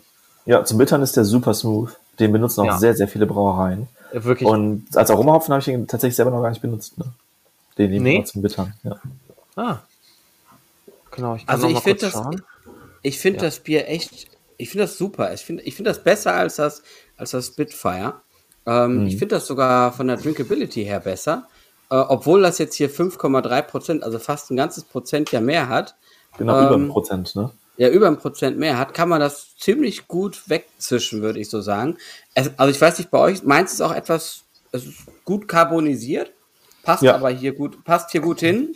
Typisch Flaschen. Und, ähm, ne? Und klar, wenn man sich davon frei macht, dass es halt kein, ne, es kein West Coast oder East Coast IPA ist, sondern dass es halt ein, ein englisches India Pale Ale ist. Mhm. Also äh, wirklich ein, also ich finde das wirklich ein sehr gutes Bier. Schmeckt, schmeckt mir sehr gut, finde ich echt super. Mhm. Ja, ja, wenn ihr das kann ich mal anschließen. Also Sorry, das, ja, ist, äh, das ist einfach rund, äh, ohne zu fancy zu sein, hat trotzdem so einen kleinen Twist drin. Ja. Und man hat irgendwie so, ja, den Hopfen kriege ich auch mehr im Mund und am Gaumen. Ja. Und man hat irgendwie das Gefühl, ich brauche den nächsten Schluck. So, ja, das ist, ist gerade genug Bitterkeit, dass man direkt weiter will, ne? ohne ja, dass genau. es angreift. Ja. Und eben auch eine angenehme Rezenz, die ja bei Engländern leider nicht immer so gegeben genau. ist. Ja, das hilft bei IPAs, weil die Kohlensäure bringt die Aromen zur Nase. Mhm, also wenn man, genau. ich habe mal einen Naipa aus der Handpump gehabt, das war in, in Cornwall. Das war richtig geil, aber man riecht fast nichts, ne? Und dann schmeckt mm. das total mhm. intensiv. Das ist, geht halt nicht anders. Es kommt nicht an die Nase. Ähm, was wollte ich jetzt noch sagen? Okay. Wolltest du was nachgucken wegen Challenger? Ah ja, genau, genau, genau, habe ich tatsächlich. Ähm, und zwar in meinem Dry Stout, was ich letztes Jahr gebraut habe, das war auch wirklich richtig, richtig gut. Das hat mir total gut gefallen. Habe ich halt auch eben Challenger genommen. Also es war auch ein 20 Liter Sud, beziehungsweise 19 Liter, halt eben Keck voll. Ähm, und da habe ich 35 Gramm Challenger mit 5,8 Prozent genommen und bin damit schon auf 31 Bitternheiten gekommen. Also du brauchst, also 6% Alpha, es klingt jetzt nicht nach viel, aber das hat schon irgendwie gereicht, ne? Also und dann halt noch die letzten drei IBU aus ähm, der 5-Minuten-Gabe mit 20 Gramm und das war echt, also es ist ein super Bier, kann ich echt nur sagen. Aber das ist eine gute Frage, gutes, gutes Stichwort. Weißt du, wie viel IBU das hat? Ähm, da muss ich, ne? mal eben meine Folien öffnen von dem Vortrag, den ah, ich, ich vorgestern gerade. gegeben habe, weil da sind, steht das Ach, nämlich stimmt, drin. da hat es mit drin, ne? Fullers hat, Fullers ist so nett, die geben immer alles an. Ich meine, das war bei dem Bier auch der Fall, dass ich das gefunden habe. Ähm, Oder das war bei einem anderen. ja, aber nee, bei dem steht's nicht. Ich habe es gerade hier. Ja, dann weiß ich es auch nicht genau. Also ich würde so auf die 35 das schätzen. Das klingt nach wenig, aber die benutzen Tage zum Bittern und der ist extrem harsh. Also Der hat wahrscheinlich viele Kohomolone, ne? Ja, irgendwas was Schlimmes. Ich weiß nicht, ob die Kohomolone nicht sogar die sind, die, die ähm, nur dazukommen, aber mild sind. Aber die ist richtig aggressiv und ähm, ach so, ich bin ja mit meiner. Wobei ich, ich finde die Bitter. Naja, jedenfalls. Ich finde ich find die Bitterness also aber gut eingebunden. Ne? Also es ist, ja, das ist jetzt, auch. das ist stimmig alles. Ne? Also ja, man merkt es fast gar nicht, dass es ein Hopfen ist, der sehr harsch ist. Ja. Äh, Tage hat ja auch den Vorteil, dass es sehr hohe Alphasäuren hat, so 12 Prozent. Hm. Aber Fullers kann das benutzen, weil die eine sehr süße Hefe haben. Die ist, glaube ich, maltotriose schwach. Also sie hat so 65 Prozent Endfallgärgrad. Ah. Und dementsprechend merkt man gar nicht, dass das Bier sausüß und saubitter ist. Das, das heißt, die müssen ja eigentlich auch das Bier von der Stammwürze dann etwas höher einbrauen, damit sie dann halt trotzdem Alkoholgehalt erreichen. Genau, ja, das stimmt schon. Stimmt, ja. ne? Bisschen höher, damit du auf 5,3 Prozent kommst, ja. Genau. Ja. Ähm, also was mir, also war das nicht auch bei Filler, Fullers tatsächlich, dass die sogar mit, ähm, mit, mit Doldenhopfen auch ausschließlich brauen? Nee, die benutzen Pellets, aber das sind T100 Pellets, die alles haben von den hm. Dolden. Das ah. machen die aus ähm, Transportgründen, weil die ja nicht 10.000 Tonnen Die sind eine Riesenbrauerei, ne? Die können das Okay, nicht da alles war tragen. das, da war das Ja. Samuel Smith, mit dem ich mich ähm, ähm, vertan habe. Es gibt eine ganze Reihe von, von Brauereien, die das auch äh, auf die Spitze treiben, genau. Ich muss mal eben mein Ladekabel suchen, weil der Laptop sich doch ein bisschen beschwert. Ich finde halt, also was, was, also, weil ihr auch das Mundgefühl angesprochen hat, hattet, ne? Also ich finde halt auch, das, das hat halt auch auf jeden Fall ganz viel mit der Kohlensäure zu tun, aber ich, ich, ich meine halt, also das hat man wirklich auch so bei so diesen Starkrosten. Ich hatte zum Beispiel vor kurzem ähm, eben vom britische Biere bestellt, Brauerei de Ranke XX Bitter und das hatten wir halt dann ähm, vor kurzem getrunken, so zum Jahrestag quasi, die Daphne und ich. Das war voll schön. Äh, und das hat halt auch eben dieses, dieses ähm, Polyphenol, also diesen Polyphenolgehalt, also eben durch dieses Grünmaterial im Hopfen, was halt eben so ein krasses Mundgefühl macht. Das ist, ich, das, das kann ich jetzt gar nicht besser beschreiben. Also es ist halt wirklich, dass du durch diese, durch diesen ganzen Blattanteil hast du halt irgendwie so eine Art, so eine leicht kratzige Bittere, aber und nachhängende Bittere, aber die ist halt auch gleichzeitig trägt dir das Bier irgendwie so. Ich, ich kann Ja, das ist diese ich grasige? Bittere. Ganz Wollte ich genau. gerade sagen, genau, das Grasig, ne? Grasige Ja. Genau. Wenn du halt ganz Oh. niedrige Alpha halt, Alpha-Gehalt hast, ne? Und dann nimmst was ich ein Mittelfrüh mit 3,0 Und Prozent. ballerst ne? halt richtig Du rein. musst ne? aber dafür deswegen ganz viel reinpacken. Ne? Dadurch Genau. ähm, hast du halt viel mehr Material im Bier, was du, äh, äh, was diese Note. Aber ich finde, das, das, das passt zu manchen Bieren halt sehr, sehr gut. Ne? Ja, natürlich. Also es, es kann ein Fehlgeschmack sein, wenn es Mhm. nicht zum Bier passt. Genau. Es kann aber auch sehr passend sein. Also zum Beispiel jetzt in so einem Altbier zum Beispiel kann das eine wunderbare, Ja. schöne, grasige Bittere, kann richtig gut dazu passen. Da hast du dann auch noch so ein bisschen malzige Noten dazu. Das kann man schon machen. Mhm. Ich finde es beim Pilz auch ganz gut, ne? Weil diesen, Ja, genau. diesen grasigen Hopfengeschmack dann hinten drin noch so mit hast, so, ne? Also, genau. Ja, das kommt immer darauf an, wie die Grasigkeit ist. Es gibt ja diese scharfen Sachen, da gibt's ja auch diesen Hopbite und all solche Sachen, die möchte man natürlich nicht. Aber so eine leichte Kräuterigkeit, so ein bisschen Gras, das ist schon, schon okay, ne?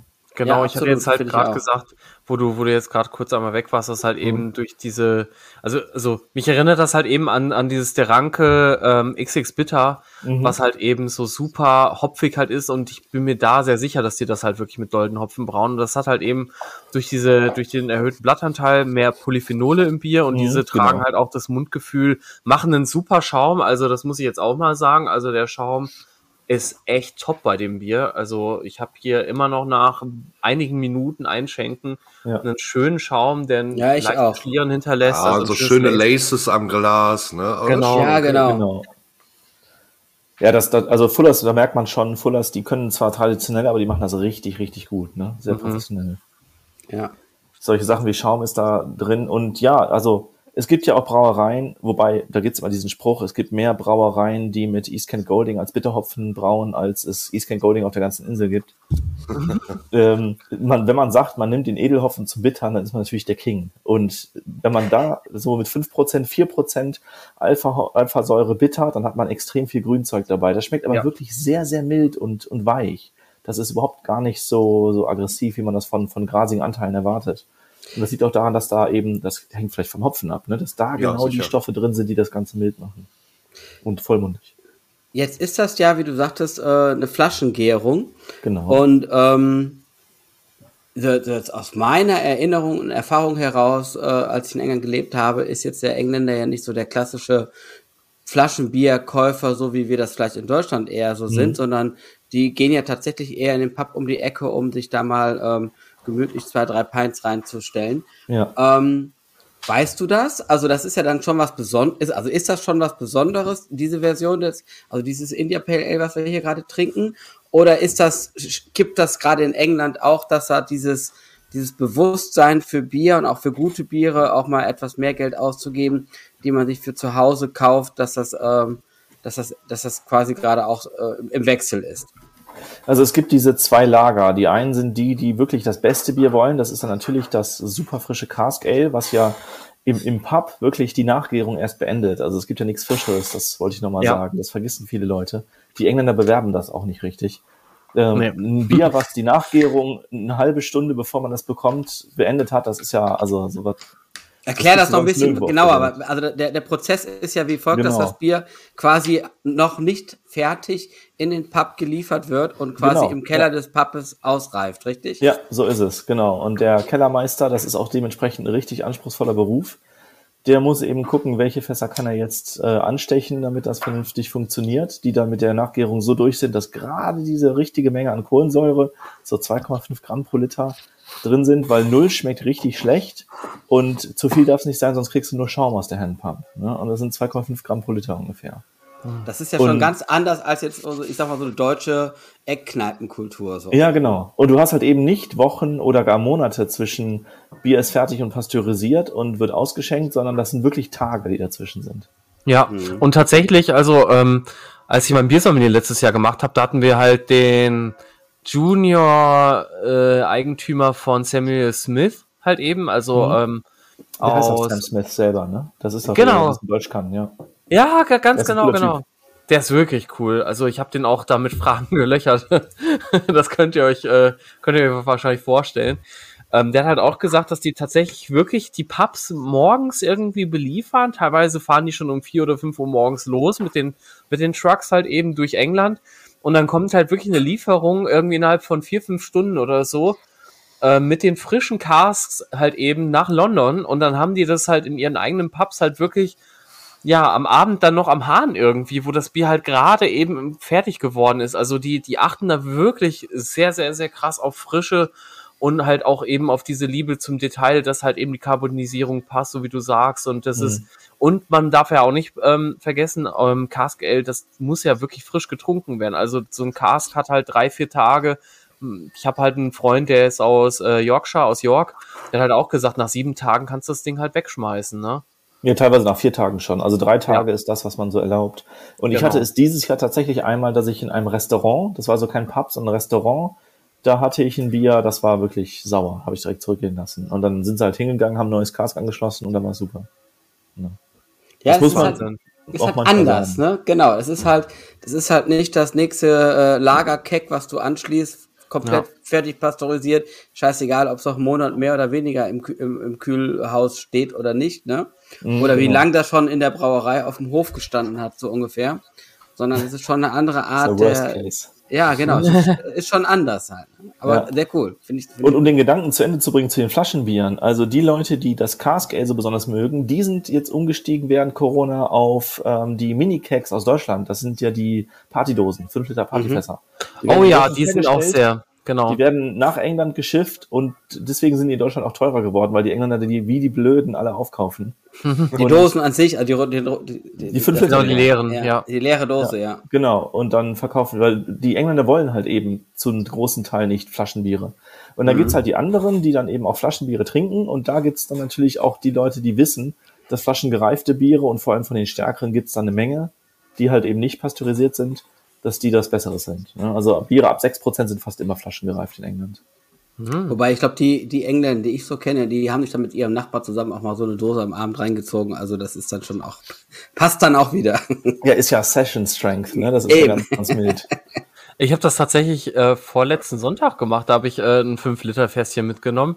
Und das ist halt auch schön, einfach irgendwie in Bamberg halt bei bestem Wetter an der, an der Regnitz halt schön genossen. Also das war Mhm. jetzt nicht schlecht.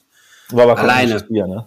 Das war kein britisches, es war ein helles, also ein fränkisches helles aus Bamberg. Aber nicht alleine, oder? Wie Tommy gerade sagte. Nee, zu zweit, genau. Ja, ja, also, aber es war cool. Also so diese Immer noch 5-Liter-Fässer, das, das, das ist schon echt eine nice Geschichte. Auf der Habicon und auch auf dem Vortrag, den ich vorgestern gehalten habe, das war ja in Münster, da habe ich, äh, das war sehr nett, mit- die haben mich nach der Habicon gefragt, ob ich den da auch halte. Da habe ich bei beiden Fällen auch so ein Fässchen mitgebracht aus England, weil man dann halt das richtige Cask Ale Feeling kriegt. Nur ähm, das auf der Habicon war so ein bisschen schade, da habe ich ja was in der Brauerei abgefüllt bekommen und da war wohl noch so ein Ach Zentimeter ja. Luft drin. Und dann ist das nach 1000 Kilometern Autofahrt halt doch leicht durchoxidiert gewesen. Und vorgestern, da hatten wir ein Kaufbier mit, das war mit Gegnerdruckanlage abgefüllt und das war halt wie am, er wie am ersten Tag nach zwei Monaten. Das war unglaublich lecker. Das war der Renner. Das ist aber ein gutes Stichwort, deswegen sei nicht so bescheiden, denn du machst auch Verköstigungen und kommst auch gerne Verkostungen. Zu Verkostungen, Ja, genau, ganz wichtig. Nicht Verköstigung, Besuch, weil ich will dem Bier kein Essen geben. Du, du besuchst die Leute. Genau. Also das Dann fange ich nochmal neu an. Pass auf, das schneide ich dann wieder Ja, raus. Also, mach das. und das ist auch ein gutes Stichwort, denn du machst auch gerne. Ähm, Scheiße. äh, okay, ich fange nochmal an. Ja. Denk erst drüber nach. Ja, das ist auch ein gutes Stichwort, denn. Ach, fuck. Okay, das ist, und das ist auch ein gutes Stichwort, denn du bietest auch Tastings an. Ja, genau. Tastings ist das richtige Stichwort, denn ähm, das Gute ist ja, dass wir mit so einem Laden wie Brauart jemanden haben, der richtig spezielle britische Biere liefert. Also die haben ja ein Sortiment, was nicht nur die Standardsachen sind, die man in anderen Läden kriegt, sondern die importieren selber auch Biere. Alle paar Monate kriegt man da so richtige Raritäten und mit sowas kann man ein Tasting richtig gut füllen. Und ich habe jetzt vor kurzem halt eben erst das zweite Tasting gemacht, aber das ist anscheinend der Renner. Sonst wäre ich auch heute nicht hier bei euch. Und äh, ja, das ist so eine Nische anscheinend, die die Leute wirklich interessiert. Es gibt ja sehr viel zu entdecken bei den britischen traditionellen Bieren. Auf und jeden Fall, äh, ja. sowas mache ich natürlich gerne. Ne? Und das heißt, du fährst dann zu den Brauvereinen, Freunden, wie auch immer, nach Hause, in deren Kneipe, wie auch immer, und bringst dann das Bier mit oder wie, wie machst du das? Ja, also jetzt in. Münster hatten die das Bier selber bestellt und ich bin dann einfach dazugekommen. Das ist ja Online-Versandhandel, da ist das natürlich ganz einfach möglich. Die haben auch richtig Geld in die Hand genommen, weil leider sind die britischen Biere natürlich ziemlich teuer. Die zahlen in England einen riesen Haufen Steuern. So, so viel, dass der Head Brewer von äh, Fullers, der John Keeling, mal gesagt hat, er hat eigentlich mehr für die Queen gearbeitet als für die eigene Brauerei, weil die viel mehr verdient hat an ihm. Und äh, ja, wirklich. Und äh, dann kommen natürlich noch die deutschen Importsachen jetzt mit den Zöllen und Brexit und alles zusammen. Also es ist schon etwas etwas teurer. Aber die haben sich das richtig was kosten lassen, haben das gemacht, für jeden genug Bier, also ordentlich was. Und die hatten einen richtig geilen Abend. Das heißt, man kann dich jetzt auch buchen und du würdest auch noch äh, nach äh, Wuppertal fahren und nach Kassel-Brauxel und wer weiß wohin. Und nach ja, wer das Nürnberg. möchte, gerne. Also ich gehe jetzt nicht davon aus, dass das Interesse durch die Decke reißt, weil das Wort englische Biere ja doch ein bisschen abschreckt. Aber wenn man britische Biere sagt, wird es schon spannender und dann ist das doch ganz gut vermittelbar. Also, wer Bock hat, wir packen natürlich nochmal äh, den YouTube-Kanal von Christoph mit rein, British Pint. Sehr gerne. Und ähm, genau. Ansonsten meldet, meldet euch einfach bei uns. Ähm, wir vermitteln dann natürlich sehr gerne. Für eine Verköstigung. Für eine Verkostung. Hoffentlich nehmt ihr nicht zu viel Provision. Ne? Ja, wir gucken mal, wir müssen den Podcast ja finanzieren, da kommen wir später nochmal zu.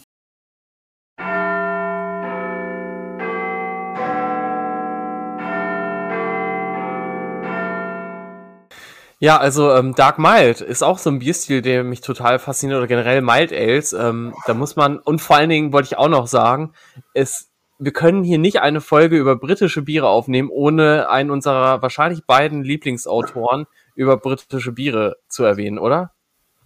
Welchen von den vielen meinst du? Ron Pattinson? Ja, natürlich. Ja, die Ich dachte, Koryphäe. ihr meint den Christopher Sakai. der, Der, der, der hat ja noch kein Buch geschrieben. Ach so. Aber der, der schreibt ja nur Texte auf äh, in der Facebook-Gruppe, die Oh, richtig gut sind und Rezepte auf manchmal so mehr. Mhm. Genau. Genau.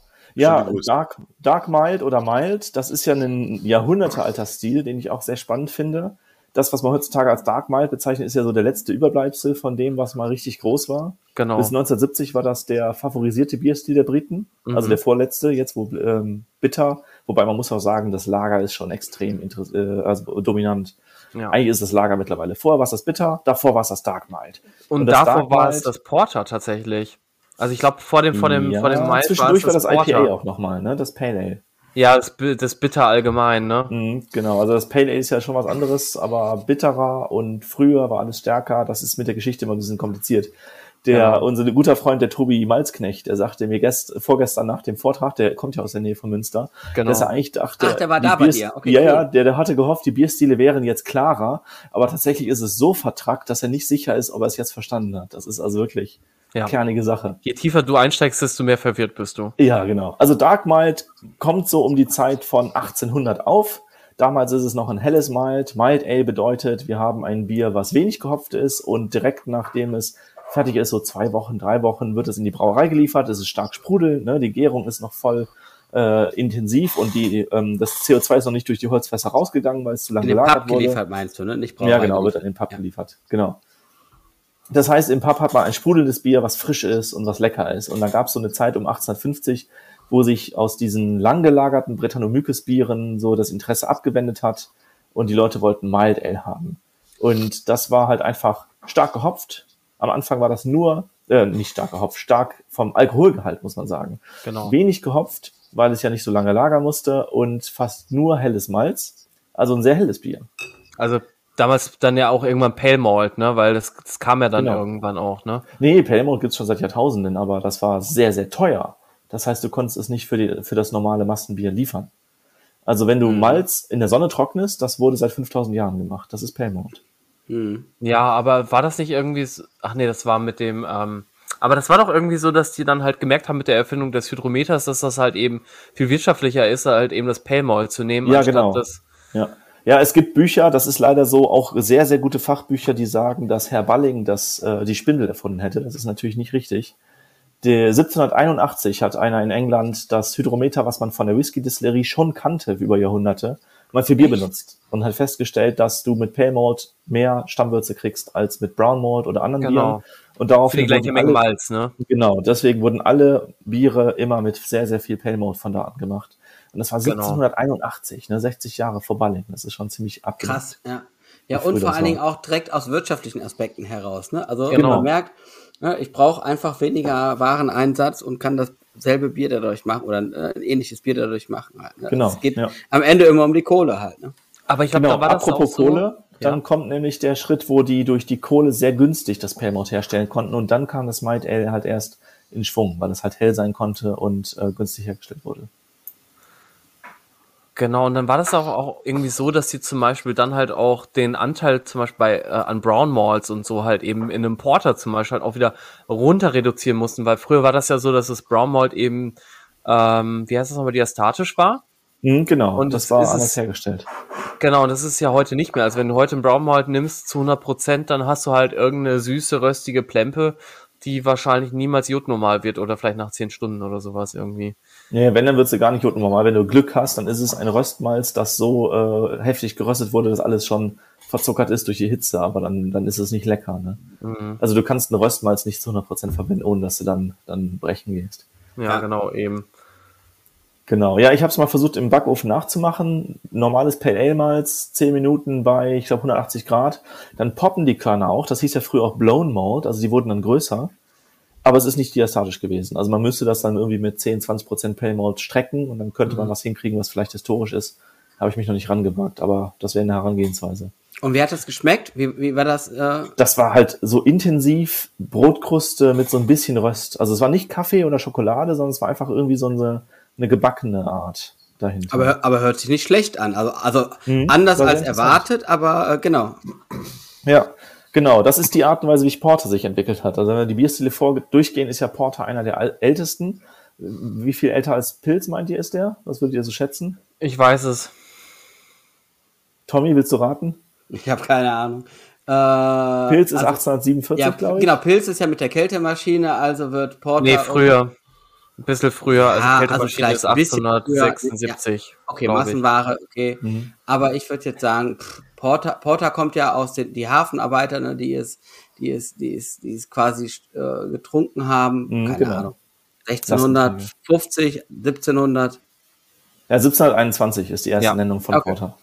Genau. Also ist schon, schon gut doppelt so alt wie, wie Pilz, ne, wenn man von heute ausgeht. Krass. Genau. Aber auf jeden Fall Dark Mild ähm, oder Mild Ale. Also ich finde es halt spannend, dass sich Mhm. dieser Bierstil ja dann von einem hellen Bierstil, der war dann ja mal zwischendurch dunkel und dann ist er wieder hell geworden und dann ist er wieder dunkel geworden. Oder? Ja, es gab so eine Zeit, 1890 fing das an, dass die Leute, also da, da kamen auch Gläser auf. Ne? Man hat ja vorher die Tonkrüge gehabt. Und so wie Gläser aufkamen, gab es zwei Genau. Trends. Zum einen wurden die Biere plötzlich klar statt trübe. Und die Briten haben da, sind da völlig durchgedreht. Die haben teilweise sechs oder sieben verschiedene Malze benutzt. Das heißt, die haben helles Malz aus England mit hellem Malz aus Chile, hellen Malz aus der Türkei, hellen Malz aus Ungarn. So verschnitten, dass der Eiweißgehalt genau stimmte und das Bier klar wurde. Das war völlig abgedreht. Das ist eine Riesenwissenschaft. Aber die haben das Malz doch selber vermelzt eigentlich in, in, in England, oder? Sie haben den Ja, genau, das war immer quasi. in England vermelzt, aber das Getreide Genau. kam aus verschiedenen Ländern und dann haben sie das Okay. hingekriegt. Mhm, Ohne krass. genau zu wissen, was da eigentlich los war, haben sie das hingekriegt, ein klares Bier. Ja, das ist bei den Engländern, glaube ich, öfter so, dass ohne dass sie wissen, was passiert, so wie beim Brexit, dann wir Ja, ja, versuchen es genau. einfach mal. Und es Genau. funktioniert auch Genau. irgendwie. Die sind auf jeden Ja, Fall oder sehr halt nicht. beharrlich, Halt ne? nicht. Beharrlich ist das. Mit viel Wort. Alkohol, ja. Mhm, genau. Also es gab dann halt auch Biere, wie zum Beispiel so ein, so ein äh, Mild heißt ja, du hast verschiedene Stärken. Ne? Das ist ja eine Kategorie. Genau. Und jede Kategorie, wie auch Porter, hatte verschiedene Stärken. Du hattest das X, das war 6%, das war das leichteste. Dann hast du Double X mit 7,5, Triple X mit 9 und Quadruple X mit 12%. Und das 12%ige Bier wurde natürlich nur aus dem besten Malz gebraut, was besonders wenig Eiweißgehalt hatte, damit das immer noch klar war. Das war also eine richtige Herausforderung. 12% Bier ist schon ja, ist eine. Mild, ne? Sehr mild. Ja, ja. Kann man sich so Ja, ja. vorstellen. Boah, das würde ich aber eigentlich mal gerne, also wirklich mal, also wird mal, wenn man eine interessante Versuchsreihe, wenn man sagen würde, man wird die mal, die Rezepte zum Beispiel wirklich mal eben so durchbrauen. Das heißt, ein X-Malt, ein XX-Malt und so weiter und so fort und das mal halt einfach mal durchexerzieren und dann ein Tasting machen. Also das fände ich schon echt nice. Ähm, Mhm. Auf jeden Fall, was ich, Ey, Was- ich muss noch einen Gedanken zu Ende bringen. Ja. Sorry, Dave. klar, Nämlich der zweite Trend war, dass die Biere dunkler wurden. Das wollte ich noch sagen. Ne? Sobald du das Bier angucken konntest im Glas, wurde es dunkler und am Ende war das dann halt, also so bis in die, äh, bis in den Ersten Weltkrieg wurde es halt immer dunkler, weil du ja mit einem sehr dunklen Bier faken konntest, dass es sehr stark war. Vorher war das so, die starken Biere wurden immer dunkler, je stärker es war. Und jetzt hat es da halt einfach ein bisschen dunkler gemacht und sagt es dann, ja, das ist noch so gut wie, wie vorm Krieg. Ne? Ja, ähm, auf jeden Fall so ein Dark Mild ähm, kann ich euch nur empfehlen, mal zu brauen. Also ich habe jetzt noch nicht ein helles Mild Ale gemacht, aber das Ding ist halt auch eben, dass, also ich, ich bin ja immer so ein bisschen BJCP orientiert, weil ja, es ist halt einfach schön, so eine Art Rahmen zu haben, wo ich sage, okay, danach brauche ich halt irgendwie mein Bier. Ich weiß, Mhm. da gibt es Leute, die brauen halt anders. Bernd guckt auch schon gerade wieder sehr entsetzt, aber Ja, also alles gut. Ist ja okay. Ich meine, Mhm. jeder hat ja eine andere Philosophie beim Brauen. Ne? Du machst halt hier mal ein bisschen Malz, da mal ein bisschen Wiener und dann Ja, drei lustige C-Hopfen und dann ist genau. das halt ein Bier. Sagen Ne? wir einfach mal, äh, ich braue nicht in Schubladen. Genau, und ich mache eigentlich fast Das nur noch das. Also Ja. überwiegend. Also es Mhm. hat, war am Anfang auch anders, aber hat sich jetzt halt so entwickelt und ich mag es auch gerade. Ähm, auf jeden Fall so ein Dark Mild kann ich euch echt nur empfehlen, mal zu brauen. Das ist so ein süffiges Bier. Ich habe jetzt auch im Mai habe ich ja eins gemacht. Ich habe es immer noch tatsächlich, weil ich halt super viel unterwegs bin und das war, das ist echt eins meiner besten Biere ever. Also ich, ich muss auch mal gucken, ob ich dir das Rezept mal schicke. Also das kann ich dir auf jeden Fall mal Mhm. schicken. Sehr gerne. Vielleicht magst du es mal einfach mal nachbrauen. Also es ist echt cool. Ähm, Kann ich machen. Ich habe tatsächlich mit, mit Mild habe ich wenig gemacht. Ich nehme an, du hast dann auch so dreieinhalb Prozent oder sowas, ne? so wie das heutzutage definiert ist. Es ist äh, tatsächlich durch eine viel bessere Sudhausausbeute und dadurch, dass ich ja eben in einem 19 Liter Keck nicht mehr so viel Platz habe zum Verdünnen an Würze, ähm, bin ich bei 4% gelandet, weil ich glaube, Ah, ja. ich hatte irgendwas mit, äh, ja, statt 9, Komma irgendwas Plato hatte ich dann 10 oder 11. Ja, die, Äh. die BJCP beißt dir dann natürlich in den Schwanz, weil die Ja. sagt dann, das ist jetzt ein Porter, ne? Das ist zu stark. Ja, wobei ein Porter ja eigentlich wieder dann röstiger ist, ne? Also ich meine, ich habe jetzt hier in meinem Fall habe ich äh, 5,6% Pale Chocolate Malt, Mhm. ähm, 2,8% Crystal 150 von Warminster und dann Mhm. noch 5,6% Cara Malt von Warminster und dann halt ja. ansonsten Ja, das Maris ist heller als ein. Porter. Ein Porter Ja. würde man heutzutage definieren als um die 100 EBC und das wird das nicht haben. Das wird Ist 50 schon dunkel dann auch, ne? Ja. Nee, Ja, meins genau. hatte so eine richtig schöne dunkelrote Farbe. Ich, ich guck mal gerade, wo kann man denn hier bei, bei Brewfather? Ich, ich habe jetzt schon so lange keinen Brewfather mehr aufgemacht. Oh mein Gott. Muss aber aufpassen, ne? Oben rechts, Apps, oben rechts, oben rechts, wo die 32. sind. Danke. Nee, also 32 ich weiß nicht, ob Brewfather das ist, aber es gibt sehr viele Apps, die die Farbe falsch berechnen. Es gab Mhm. in den 90ern eine ganze Reihe an Farbmodellen und das neueste und beste weltweit ist das, was Maichem allzu mehr benutzt. Ne? Also wenn du das Ach, da echt? eingibst, kriegst du die Ach, beste krass. Farbberechnung. Ja. Echt? Und, und das Was ist interessant. Darf ich kurz, kurz einhaken? Das, das Ja. finde ich nämlich Komm ich auch. zuerst. Ja, weil ich finde nämlich auch, also ich benutze ja auch nur Brewfaser, aber Mhm. ich bin immer wieder noch dabei, meine alten Rezepte von Maische Malz mehr rüberzuziehen. Und, ähm, und ich finde, insbesondere bei der Farbe passt Brewfaser nicht. Und da bin ich, da, ne, deswegen orientiere ich mich dann eher an Maische Malz und mehr und ignoriere das, was bei Brewfaser rauskommt, weil äh, das nicht passt. okay, also, da ich auch so. kann ich, Kann ich kann ich jetzt so sagen, Ja. die Erfahrung habe ich jetzt gar nicht gemacht. Wer das super Buch vom Jan Brückelmeier zu Hause hat, hier nochmal ein kleiner Werbeeinschub, der, da könnt ihr mal gucken zu dem Thema Bierfarbe. Der hat nämlich ein Bild gepostet. Da sind äh, verschiedene ähm, Farben drauf von Bierfarben, die aber alle den gleichen ja, EBC-Wert das ist genial, das Bild. So, das fand ich auch total ähm, beeindruckend. Deswegen ist Farbe immer so eine ganz schwierige Geschichte. Also, Mhm. ne, die Melzereien sind alle unterschiedlich, äh, die Malze sind alle unterschiedlich. Ja, unterschiedlich ja. und vor allen Dingen dein Brauprozess ist unterschiedlich. Das kann Da ja muss man aber sein. eigentlich auch sagen, dass generell EBC eignet sich nicht, um die Farbe zu bestimmen und IBU eignet sich nicht, um die Bittere zu bestimmen. Das ist eigentlich Das ja, stimmt. bei auf allen irgendeinen. Wert musste man sich halt mal einigen, ne? ganz Genau, klar. das ist Nur deswegen sind diese ganzen Farbberechnungsmodelle immer so ein bisschen, naja, es ist so, Näherungswerte. ist so ein bisschen so Mhm. wie Ja, ja, mit der genau. Schrotflinte schießen. Die Richtung stimmt, du triffst, aber es hat eben eine große Streuung. Ne? Genau. Da sollte Und man nein, sich tut's nicht so viele. Gedanken Schön gesagt, schön gesagt, Ja. Bernd. Sehr schön. Um den Gedanken zu Dark mal noch zu Ende zu bringen, also heutzutage ist das ja dadurch, dass die zwei Weltkriege passiert sind und die Stammwürze runtergegangen ist, nicht mehr 12 Prozent, sondern eben diese 3,5, die man so ungefähr erreichen möchte und eben dunkel, weil es so vor dem Ersten Weltkrieg dunkel geworden ist. Ne? Das ist so der, das Ende vom Lied. Aber es Auf ist ein jeden Fall leckeres ein Bier. schöner Bierstil, genau. Das solltet ihr unbedingt mal nachbrauen. Ähm, Sehr gut. Ja. Oder, oder bei British Biere kaufen. Also ich, ich kann ja auch ansonsten gerne mal mein Rezept momentan. äh, Es gibt in ganz wenig Brauereien in England. Sorry, Dave, dass ich jetzt über dich wegrede. Es gibt fast keine Brauereien mehr in England, die das überhaupt noch brauen, weil das halt ein Bierstil ist, der halt sein Hoch in den 60er Jahren hatte. Mhm. Und ich glaube, bei britische Biere findet man da auch nur ganz selten was. Tja, Ja. Dave, deine Marktlücke. Also ich Genau. würde echt gerne, da, also es gibt ja jetzt tatsächlich äh, kleine Schleichwerbung auch hier am Rande mal für Orca Die haben ja gerade ein äh, leichte, leicht saures Dark Mild irgendwie gemacht mit, Echt? ähm, ja, d- boah, wie heißt denn das nochmal? Ich, ich schaue nochmal ganz kurz nach. Ich habe selber noch nicht probiert, aber ähm, die haben jetzt tatsächlich ganz, also vor kurzem genau, Head in the Clouds heißt es, Engl English Mild Ale. Und ähm, das ist mit, ich glaube, Heidenpeters zusammen gemacht.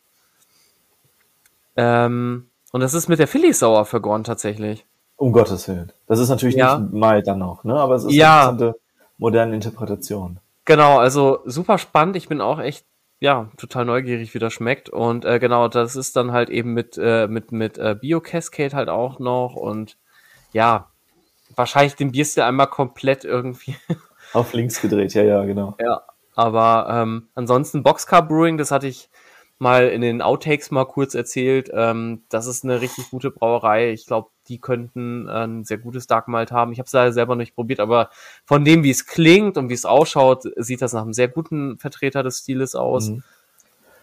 Ja, traditionell gibt es noch Harvey's Dark Malt, das soll so richtig gut sein, aber das kriegst du halt nur in England. Und auch nur in ganz wenigen Pubs. Bevor wir in die nächst, zum nächsten Bier rübergehen. Ähm, Machen wir das überhaupt noch? Das letzte Bier? Ja, du, du kannst auch schon früher ins Bett gehen, aber wir trinken das schon noch. Aber Ja, klar. Oh, ich ich werde morgen sterben. Ich muss halt Ähm, um halb fünf aufstehen, aber okay. Das letzte, gehört dazu. letzte, letzte Frage noch, also ganz zu, zu dem hier noch. Du hast Ja. gerade gesagt, Maische mal zu mehr hat tatsächlich die, die beste Berechnungsmethode. Wo hast du das her? Oder wo, wo gab es irgendeinen Artikel darüber? Oder wie, Ich habe irgendwo mal eine Zusammenfassung der äh, Farbrechner über die Zeit gefunden, von einem Amerikaner geschrieben. Ach krass. Und da war das so neun, ne, 95, 98, 99 und ich glaube 2004 war das der stand da Andreas Trögel oder, oder ist das Andreas Trögel? Ich meine schon, oder? Wie heißt der nochmal von Manchmal zum Meer? Nicht, dass ich jetzt mit jemandem verwechselt, den ich von woanders her kenne. Boah, weiß jetzt auch nicht auswendig. Genau. Auf jeden Fall, es war der von Manchmal zum Meer, der stand wirklich als Paper da drin. Krass, äh, interessant, cool. Also Und, äh, Qualitätsmerkmal auch für, für uns Hobbybrauer in, in Deutschland auch. ne? Also, Ja, genau. Ich kann aber Sehr eben schön. recherchieren. Ich hoffe, das tippert hier nicht zu viel auf der Tastatur. Der, der, das Gute ist ja, er erklärt ja auch immer, was er tut, ne? Und das ist halt wirklich was Einzigartiges daran.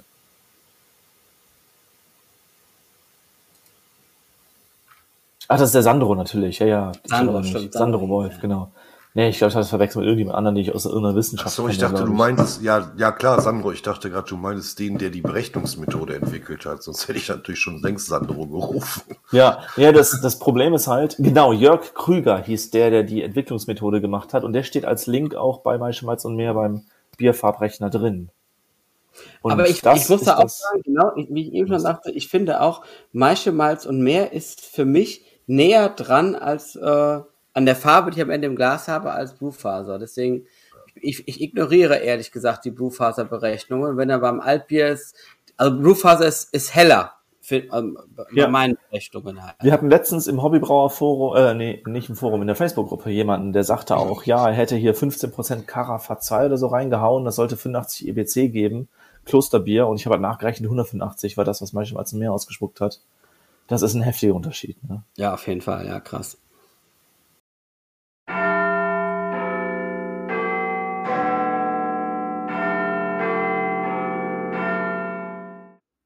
Wir haben das letzte Bier im Glas. Ähm, ein Stout. Was trinken wir hier, Christoph? Ja, das ist ein Stout von Witchwood, einer Brauerei, die auch so ein bisschen bekannter ist. Die haben auch so eine dicke Marke wie die ähm, Shepherd Neame the Spitfire, nämlich den Hobgoblin. Und früher gab es das Witchwood Stout, was ein anderes, äh, also so ein besonderes Stout war, was ich echt schokoladig und lecker fand. Jetzt haben die das umbenannt oder neu gebraut. Ich bin mir nicht ganz sicher, was von beiden es ist. Das probieren wir heute, das Hobgoblin Stout. Und äh, ja, schauen wir mal, wonach es riecht und schmeckt. Ne? Bernd, fang du mal an. Ja, ich glaube, heute ist meine Nase kaputt. Ich rieche irgendwie nicht mal annähernd das, was ihr mal alle riecht. Aber ja, ein bisschen röstig. Hm, ein bisschen röstig, genau, würde ich auch Auf sagen. jeden Fall. Das Rauchige rieche ich jetzt nicht. Nee, Dave sagte vorhin was von rauchig. Ich rieche tatsächlich nur so eine Schokoladennote, aber so ja, eine, genau halt so, eine, kommt, ne? genau, so eine leicht röstige Röstmalznote. Ich werde noch ein richtiger Sommelier. Genau. Röstige Röstmalzsoße. Ich rieche auch immer nur Das ist Zutaten. nur Ich eine rieche nie die, röstige Röstmalznote. Das ist so wie garstige Hobbit. Das ist so doppelt. Ja. genau, ja. Was ich mich aber gerade frage, ne, wenn man das schon Hobgoblin nennt, warum schreibt man das mit B und nicht mit P? Da haben sie doch irgendwie den Craft-Ding verpasst, oder? Ja, die nehmen halt das normale englische Wort. Und damals Ja. war das mit dem IPA noch nicht so. Also ich kann, ich kann diese Marke schon, als ich 2008 in Karlsruhe studiert habe, gab es die schon in irgendwelchen Craft Beer Shops. Echt? Ja, ja, die ist antik sozusagen. Da gab es immer Hobgoblin. Und Witchwood ist halt auch leider, leider Teil von diesem Riesenkonzern Marston und Co. Und ich glaube, das ist Carlsberg und Heineken, glaube ich, die dahinter stecken. Die brauen mittlerweile die Biere für ganz, ganz, ganz viele andere Brauereien, die alle aufgekauft wurden. Also Witchwood braut für Youngs, die früher eigenständig waren, und für Brax Beer, die ein ganz spezielles Bierverfahren haben, nämlich den Double Drop. Da ähm, kenne ich auch jemanden, der Fan davon ist. Also Double Drop heißt, du lässt die Hefe ankommen, 24 Stunden, dann ist, hast du die kaputt. ganze vitale Hefe in der Flüssigkeit und dann lässt du die Flüssigkeit ab in den nächsten Behälter und hast die tote Hefe im alten Behälter zurück. Und das ist Double Drop. Spannend. Krasse Sache. Jedenfalls, also die sind darauf spezialisiert, so spezielle Sachen zu machen. Deswegen denke ich mal, die machen charaktervolles Bier. Aber irgendwie sind sie auch Teil von dem Riesenkonzern. Das ist ja nicht so richtig geil. ne? Also was mir auf Also erstmal gest- auffällt, Schobbe, ich bin noch nicht Ja. fertig. Halt mal die Gosch. Sorry. Also es ist erstmal ein sehr angenehmes Stout. Äh, bekanntermaßen ist das ja nicht unbedingt mein favorisierter Bierstil. Ne? Weil meistens ist es mir zu bitter, röstig, eklig. Aber das ist eigentlich ganz gut, weil die Röstnoten sind leicht eingebunden. Das kann Mhm. man ganz gut trinken. Gefällt Es ist mir. nicht sehr hopfenbitter. Also das wirkt nur über die Röstnoten und die Mhm. sind relativ mild, muss ich auch sagen. Also nicht Ja. bitter, brenzlig, aber sie sind Genau, sehr, deu- richtig. sehr deutlich schmeckbar. Das ist Genau, es schmeckt, aber es äh, brennt nicht. So kann man es gut beschreiben. Ja. Und die Säure ist halt auch hier sehr, sehr, sehr zurückhaltend. Genau, das, das ist ja oftmals auch ein Problem, wenn du zu viel Röstmalz oder Röstgerste benutzt, dass es eine Säure ins Bier bringt. Die kann ich hier auch nicht wiederfinden. Also ich finde das sehr angenehm zu trinken. Mhm. Ich merke den ganz klein bisschen, weil ich selber mich immer geärgert habe, dass meine Porter leicht säuerlich waren. Deswegen habe ich die so ein bisschen auf der Zunge, aber das macht ja nichts, ne? Die gehört halt dazu. Aber es geht. Also es ist wirklich also so zurückhaltend, dass es halt noch angenehm ist, finde ich. Ich hatte nämlich auch Mhm. schon mal wirklich mit Säure halt ein Problem gehabt. Ähm, das liegt halt eben daran, dass diese, diese stark gerösteten Malze eben sehr, sehr den pH-Wert runterziehen. Genau. Ähm, dadurch, also die sind quasi a- aziditätsfördernd, hatten wir in der Berufsschule gelernt. Ähm, was halt Mhm. ganz gut sein kann. Aber wenn du dann natürlich halt eben mit einem voll entsalzten Wasser brauchst oder so, landest du unter Umständen in einem zu tiefen pH-Wert, auch schon beim Maischen, was dann halt auch zu späteren Problemen halt einfach führen kann. Ganz genau, ja. Das hat jetzt 4,1% Alkohol, also relativ dezent. Und dafür ist es schon sehr intensiv malzig, finde ich. Ne? Also da geht Mhm. richtig was. Es ist auch gar nicht dünn. Also es ist überhaupt nicht dünn oder wässrig. Es hat ein tolles Mundgefühl. Ähm, sind da Haferflocken drin? Nee, steht in den Zutaten nicht drin. Wahnsinn. Okay. Also es ist interessant, Würde wie ihr das Bier erwarten. seht. Ich sehe das ganz anders. Ja? Wie siehst du das denn? Tommy, erzähl mal. Ich finde es total langweilig. Also ohne Witz, ich habe mir, ich habe mir das was, weil ich, aber das passt genau zu dem, was Bernd gesagt hat, weil genau, wenn, wenn was ich glaube ich unter einem guten Stout verstehe äh, und der Christopher Sacker wird jetzt wird mir jetzt von wird jetzt von hinten mir, äh, mich auf die Erdolchen. Äh, nee, nee, mich mich auf die nächsthöhere Treppe stellen und dich erdolchen. Mir fehlt genau hier die Kante. Also ich, ne, das ist ein Ja, okay. trinkbares, gut trinkbares Bier auf jeden Fall. aber für einen Stout ist es mir bei allem zu wenig. Also ich finde es. Ja, aber für mich ist das genau das Richtige. Also ja, Stout, wie, wie, langweilig ist genau mein Ding. Stout Tommy, mit Kante kriege ich nicht runter. Wie oft trinkst du denn äh, Guinness Draft? Weil das ist ja das, woran die hier versuchen ranzukommen, ne? So ein schlankes Bier. Was? Selten, selten. Also es gibt bei uns beim, jetzt kann ich mal Werbung für mein, mein Getränkemarkt um die Ecke machen, bei El Sharib in Düsseldorf auf der guten heute Straße. reine Werbesendung. Kannst du das äh, Wirklich? Guinness Draft kaufen. Mhm. Aber ähm, also mir ist da, also es ist ein leckeres Bier. Punkt. Ja, Erstmal. Es ist sehr schlank, da, muss man sagen. Ne? Genau, es ist ein sehr leckeres Bier. Und das, das ist, glaube ich, so ein Sonntagsnachmittags- oder Sonntagsmittags 12 Uhr Bier, noch verkatert Bier. Also ja. mir, ist das, mir ist das zu langweilig für einen Stout. Ich finde zu wenig röstig, zu wenig schokoladig. Ne? Also es, es ist ein, mir ist, ich finde sogar einen Tick zu wässrig. Ne? Also ich könnte mir ein bisschen mehr Vollmundigkeit vorstellen. Also ein bisschen mehr ja, der Dave fällt gerade vom Stuhl runter, aber. Ja, weil ich finde es überhaupt nicht wässrig. Ich hatte, ganz kurz, ich hatte letztens Guinness ähm, ähm, ähm, aus der Dose, halt wirklich mit dieser Stickstoffkapsel. Das genau. gibt es ja jetzt wieder ganz viel in Deutschland, finde ich.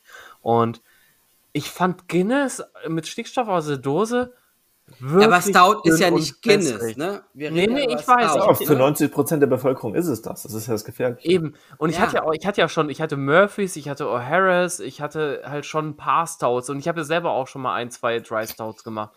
Und die waren auch alle nicht dünn. Aber ähm, das, das Guinness fand ich tatsächlich dünner als das vom Mundgefühl. Viel dünner. Ist es auch. Aber darf ich mal eben dazwischen gehen, weil ja, äh, man kann das Ganze gut zusammenfassen. Der Tommy braut einfach hammergeile Stouts, die voll komplex sind und die auch auf der Havicon gewinnen. Und nee, da habe ich nicht gewonnen. Und Witchwood versuchen halt was zu brauen, wovon du acht Pints in vier Stunden trinken kannst. Das ist was anderes.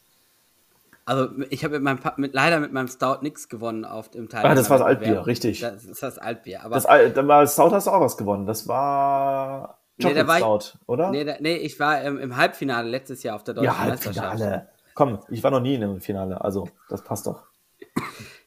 Auf jeden Fall, du, du brauchst richtig geile Bier. Stouts, ne? Also deine Biere Danke. sind so komplex, dass die, du hast ja, nachdem du getrunken hast, noch richtig viel, was abgeht. Ein bisschen Süße, ein bisschen Schokoladigkeit, Bitterkeit ja, genau. auf der Zunge, die fehlt das hier. Das fehlt überall. mir, genau, richtig, ja, das fehlt mir. Ganz hier. eindeutig, ja. Also es ist ein gutes Bier, also es ist ein mhm. ne, prima Bier, aber genau, es ist mir nicht komplex genug irgendwie so. Ne? Ich glaube, hier genau. ist es ähm, eher getreidig, getreidig süß habe ich das ja. Gefühl, so von der Aromarichtung.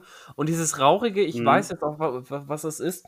Es ist so ein bisschen kräuterig. Also ich habe Wacholder mhm. wirklich irgendwie als, als, als, als Aroma.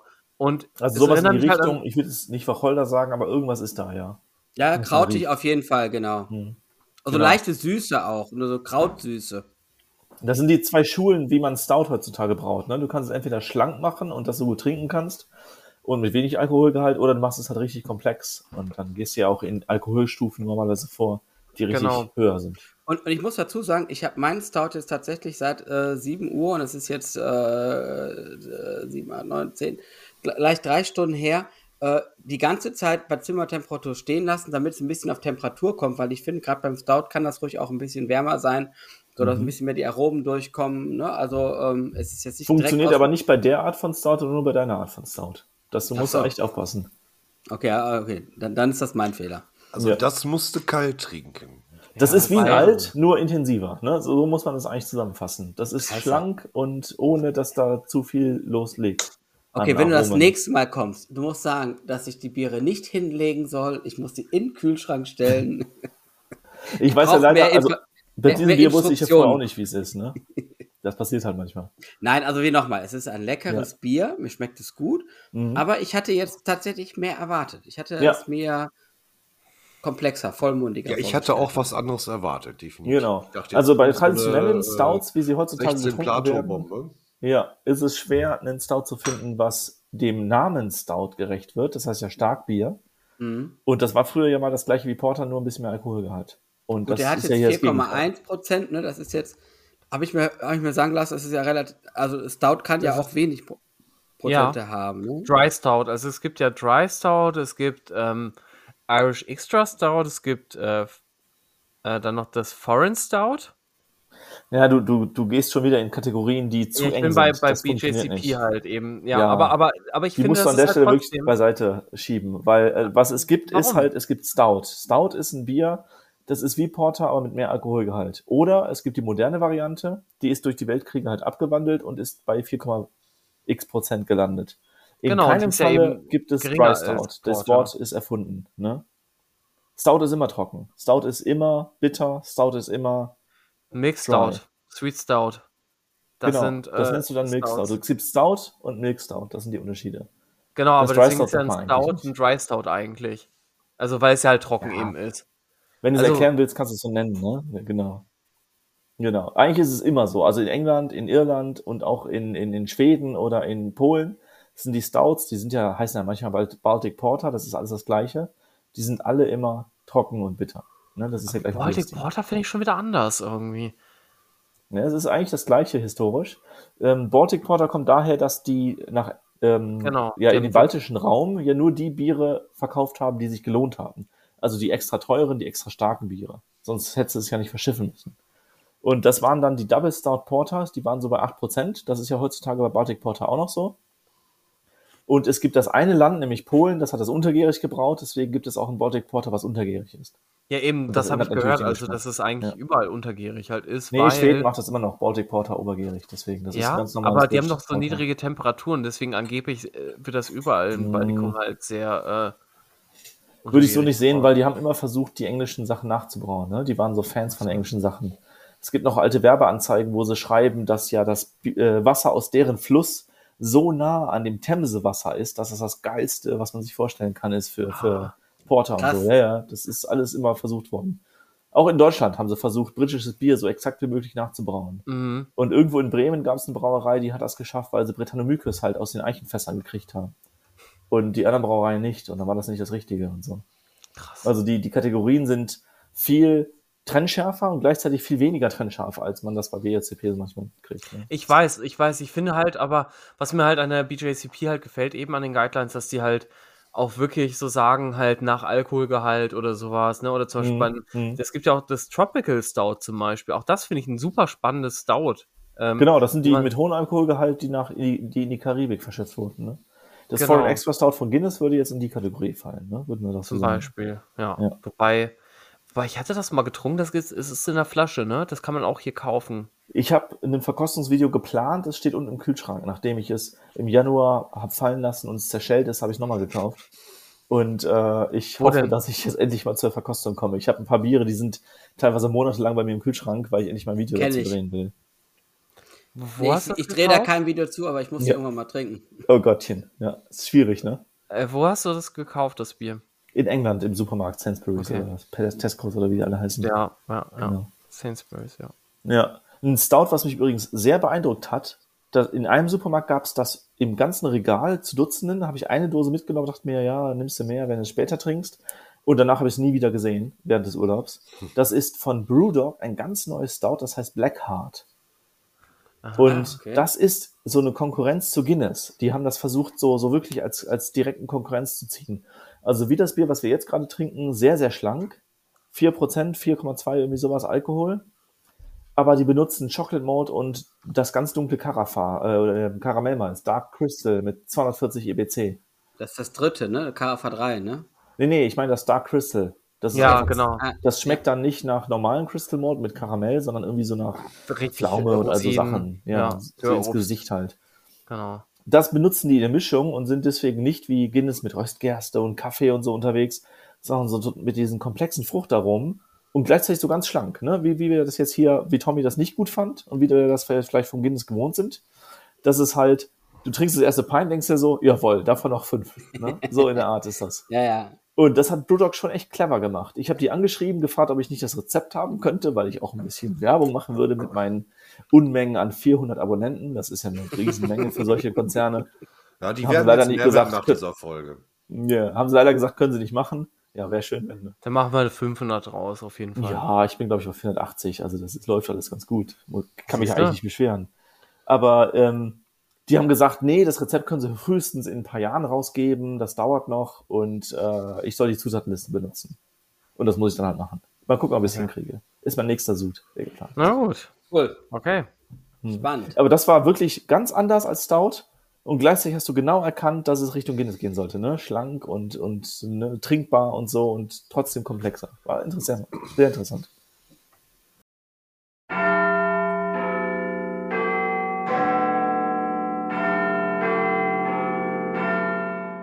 Jetzt sind wir ja schon quasi durch. Ich Genau. habe ein bisschen Bier drin im Glas. Ja. Ich auch, ja.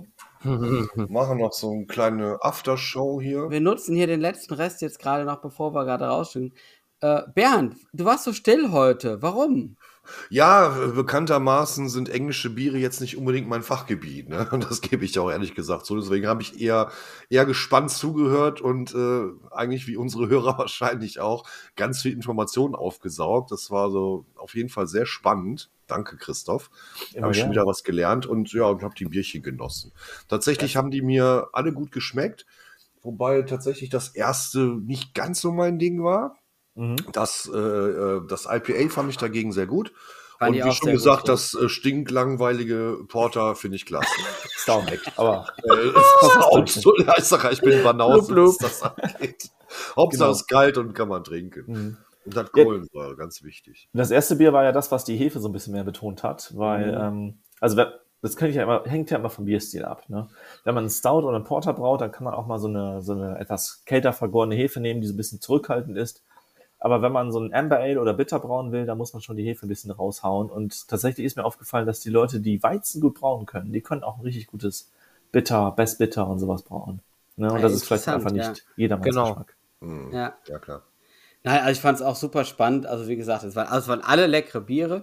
Mir hat das, äh, das äh, India Pale Ale am besten geschmeckt auch, auf jeden Fall. Das fand ich wirklich, das fand ich richtig gut. Mhm. Das erste war auch gut. Das letzte ist auch gut, aber das Stout war mir halt, habe ich mehr, mehr erwartet. War mir, wie gesagt, habe ich ja eben gesagt, zu langweilig. Mhm. Ähm, nicht komplex genug, ne? Aber ja, aber wie gesagt, ich bin jetzt auch kein Experte, was britische Biere angeht. Also als ich in England war, haben wir eigentlich, das darf man gar nicht laut sagen, aber wir haben fast immer nur Fosters getrunken, weil es kam halt schön Fosters aus Eis, Australien. Ei, Das ist ja eiskalt vom unfassbar. Hahn halt, ne? Und äh, gab es bei uns im Wohnheim in Dosen, egal in welcher Wohnung man war, immer. Deswegen, Oh äh, Gott, ey. Ich habe tatsächlich ganz lange Fullers gemieden, weil ich es verwechselt habe mit Fosters und mir erzählt wurde, dass es aus Australien kommt. Weil ich deswegen dachte, das kann ja wohl nicht wahr sein. Ne? Und erst so drei, vier Jahre später habe ich verstanden, dass Fullers diese richtig geile Brauerei ist, die das halt voll detailliert macht. Aber Fosters ist natürlich richtig eklig. Ja, Also, wir Tommy, waren ein sehr internationales Wohnheim und ne, ich habe das auch erst später dann im Laufe des Jahres gelernt äh, und gemerkt, dass das wirklich wie Wasser schmeckt. Also ne, das trifft es, glaube ich, wirklich sehr gut. Das kannst du dir halt so runterkippen und mehr auch nicht. Und äh, habe dann aber trotzdem hinterher noch gelernt, dass es auch äh, viele geile andere englische Biere gibt. Äh, ja, aber Ja, ich muss gut. gestehen, ich war da nie so richtig drin, was ähm, ich habe da Stouts gelie äh, lieben gelernt auch. Ne? Also Stouts Mhm. mache ich seitdem auch sehr gerne und äh, ja.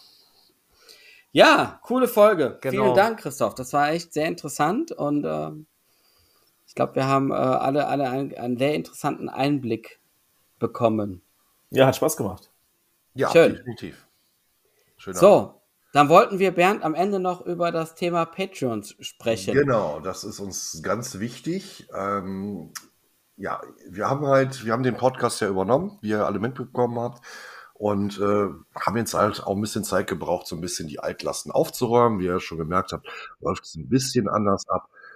Und ähm, bisher gab es Patreons-Accounts für 5 Euro Power Supporter. Und da war dann versprochen, dass ihr jeden Monat zwei Rezepte bekommt. Das ist ein bisschen obsolet, zumal weil auch Tommy und ich unsere guten Rezepte sowieso immer auf Maische, Malz und Meer schmeißen und der Dave, in, Dave im Endeffekt auch. Wir möchten einfach aus diesem Druck raus und äh, euch da auch entlasten. Das heißt, wenn, also es wird keine Rezepte geben, tut uns sehr leid. Äh, ihr könnt Doch, gibt es schon, aber die könnt ihr eh. ja, ja, genau, die werdet lesen. ihr sowieso online lesen. Meine bei Also, Facebook ne, oder genau. bei Maische Malz und Meer oder genau, wo auch also immer. Da hauen wir es sowieso raus oder ihr schickt mir eine PN, wenn ihr irgendwie eine Frage habt, das könnt ihr auch machen, dann helfe ich euch dabei, alles gut. Nur wir wollen, wir können das einfach nicht liefern. So, und es macht halt auch keinen Sinn für uns.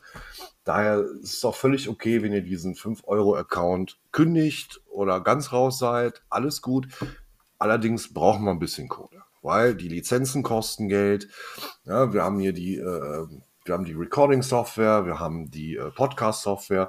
Da kommen halt im Jahr schon ein paar Taler hier zusammen, die wir bezahlen müssen, damit wir den Podcast aufrechterhalten können. Da würden wir uns natürlich freuen, wenn ihr uns trotzdem weiterhin supportet.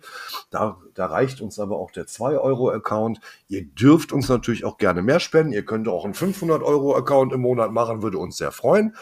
Aber reicht dann auch einer, wenn ihr das macht? Genau, es reicht einer, ne, könnt ihr dann irgendwie auslosen auf Facebook. Das ist mir egal. Ansonsten, wem das so blöd ist, der kann auch einfach sagen, hey, ich habe eine Folge gehört, die hat mir gefallen. Ja, dann spendet uns doch einfach einen Euro über äh, PayPal. Einfach an die info at just-brewit.de. Die findet ihr auch in den Show Notes. Äh, ja, ihr könnt uns ein bisschen supporten und solange wir da mit plus minus null rausgehen, ist das gut für uns. Wenn da ein bisschen was hängen bleibt, dann können wir vielleicht auch mal irgendwie so eine Art Rab in Gefahr machen. Dann gehen äh, Tommy und ich mal irgendwo anders hin, auf irgendwelche Stammtische oder wie auch immer. es gibt dann viel zu tun. Wir wollen da kein, keinerlei Gewinn mitmachen. Wir möchten aber auch ungern draufzahlen. Ich denke, das könnt ihr auch verstehen. Ja. Genau. Und in diesem Sinne, also wie gesagt, ich habe es am Anfang schon erzählt, allen, denen wir nicht wirklich schnell genug geantwortet haben. Ähm, seid uns nicht böse, dass wir nicht geantwortet haben. Ähm, das hat echt tatsächlich auch ein bisschen mit der Umstellung zu tun gehabt. Ähm, wir freuen uns trotzdem über jeden, der immer noch dabei ist und supporten möchte. Und äh, ja, ich denke, da so finden wir eine coole Lösung, wo wir alle Spaß haben, weil wir haben einfach Spaß für euch weiter einen Podcast zu machen und äh, und vielleicht habt ihr einfach auch Spaß dabei, uns weiter zuzuhören. Genau. Das würde cool. uns freuen. ja, dann sind wir wirklich am Ende und wir sind quasi bei unserem Schlusswort. Genau. Ja, Christoph, das darfst du heute geben. Ja, mir hat es echt Spaß gemacht, hier bei euch zu sein und ähm, es ist immer schön, wenn man so ein bisschen diskutieren kann und nicht einfach nur so in die, in die, Gruppe, in die Kamera redet, ne, in, das, in das Void und hofft, dass jemand antwortet. War echt klasse bei euch und äh, ja, ich denke, ihr habt noch viele tolle Folgen vor euch. Das hoffen wir auch. Ey, wir arbeiten echt? schon dran. Themen gibt es genug. Wir hoffen, dass wir die Schlagzeilen ein bisschen erhöhen können. Bleibt uns treu. Das war die dritte Folge. Wir bedanken uns ganz herzlich bei Christoph. Ich hoffe, ihr hattet Spaß mit britischen Bieren, konnten euch das ein bisschen näher bringen und ja, dann würde ich sagen, war es das für heute. Ja, ich, ich sag schon mal tschüss. Mega geil. Also, ich, ich labe einfach die ganze Zeit dazwischen heute. ja, das ist alles gut, kein Problem. Ist ja sonst aber, mein Job, aber Dave, du machst das super, weil ist auch mehr, Dave, mehr dein Steckenpferd. Sag mal tschö. Tschö. Tschö. Hat mir viel Spaß gemacht heute. Christoph, du auch. Tschüss, mach's gut zusammen. Ciao, ciao. Schön, dass du da warst, Christoph. Dankeschön. Hat mich sehr gefreut. Ciao.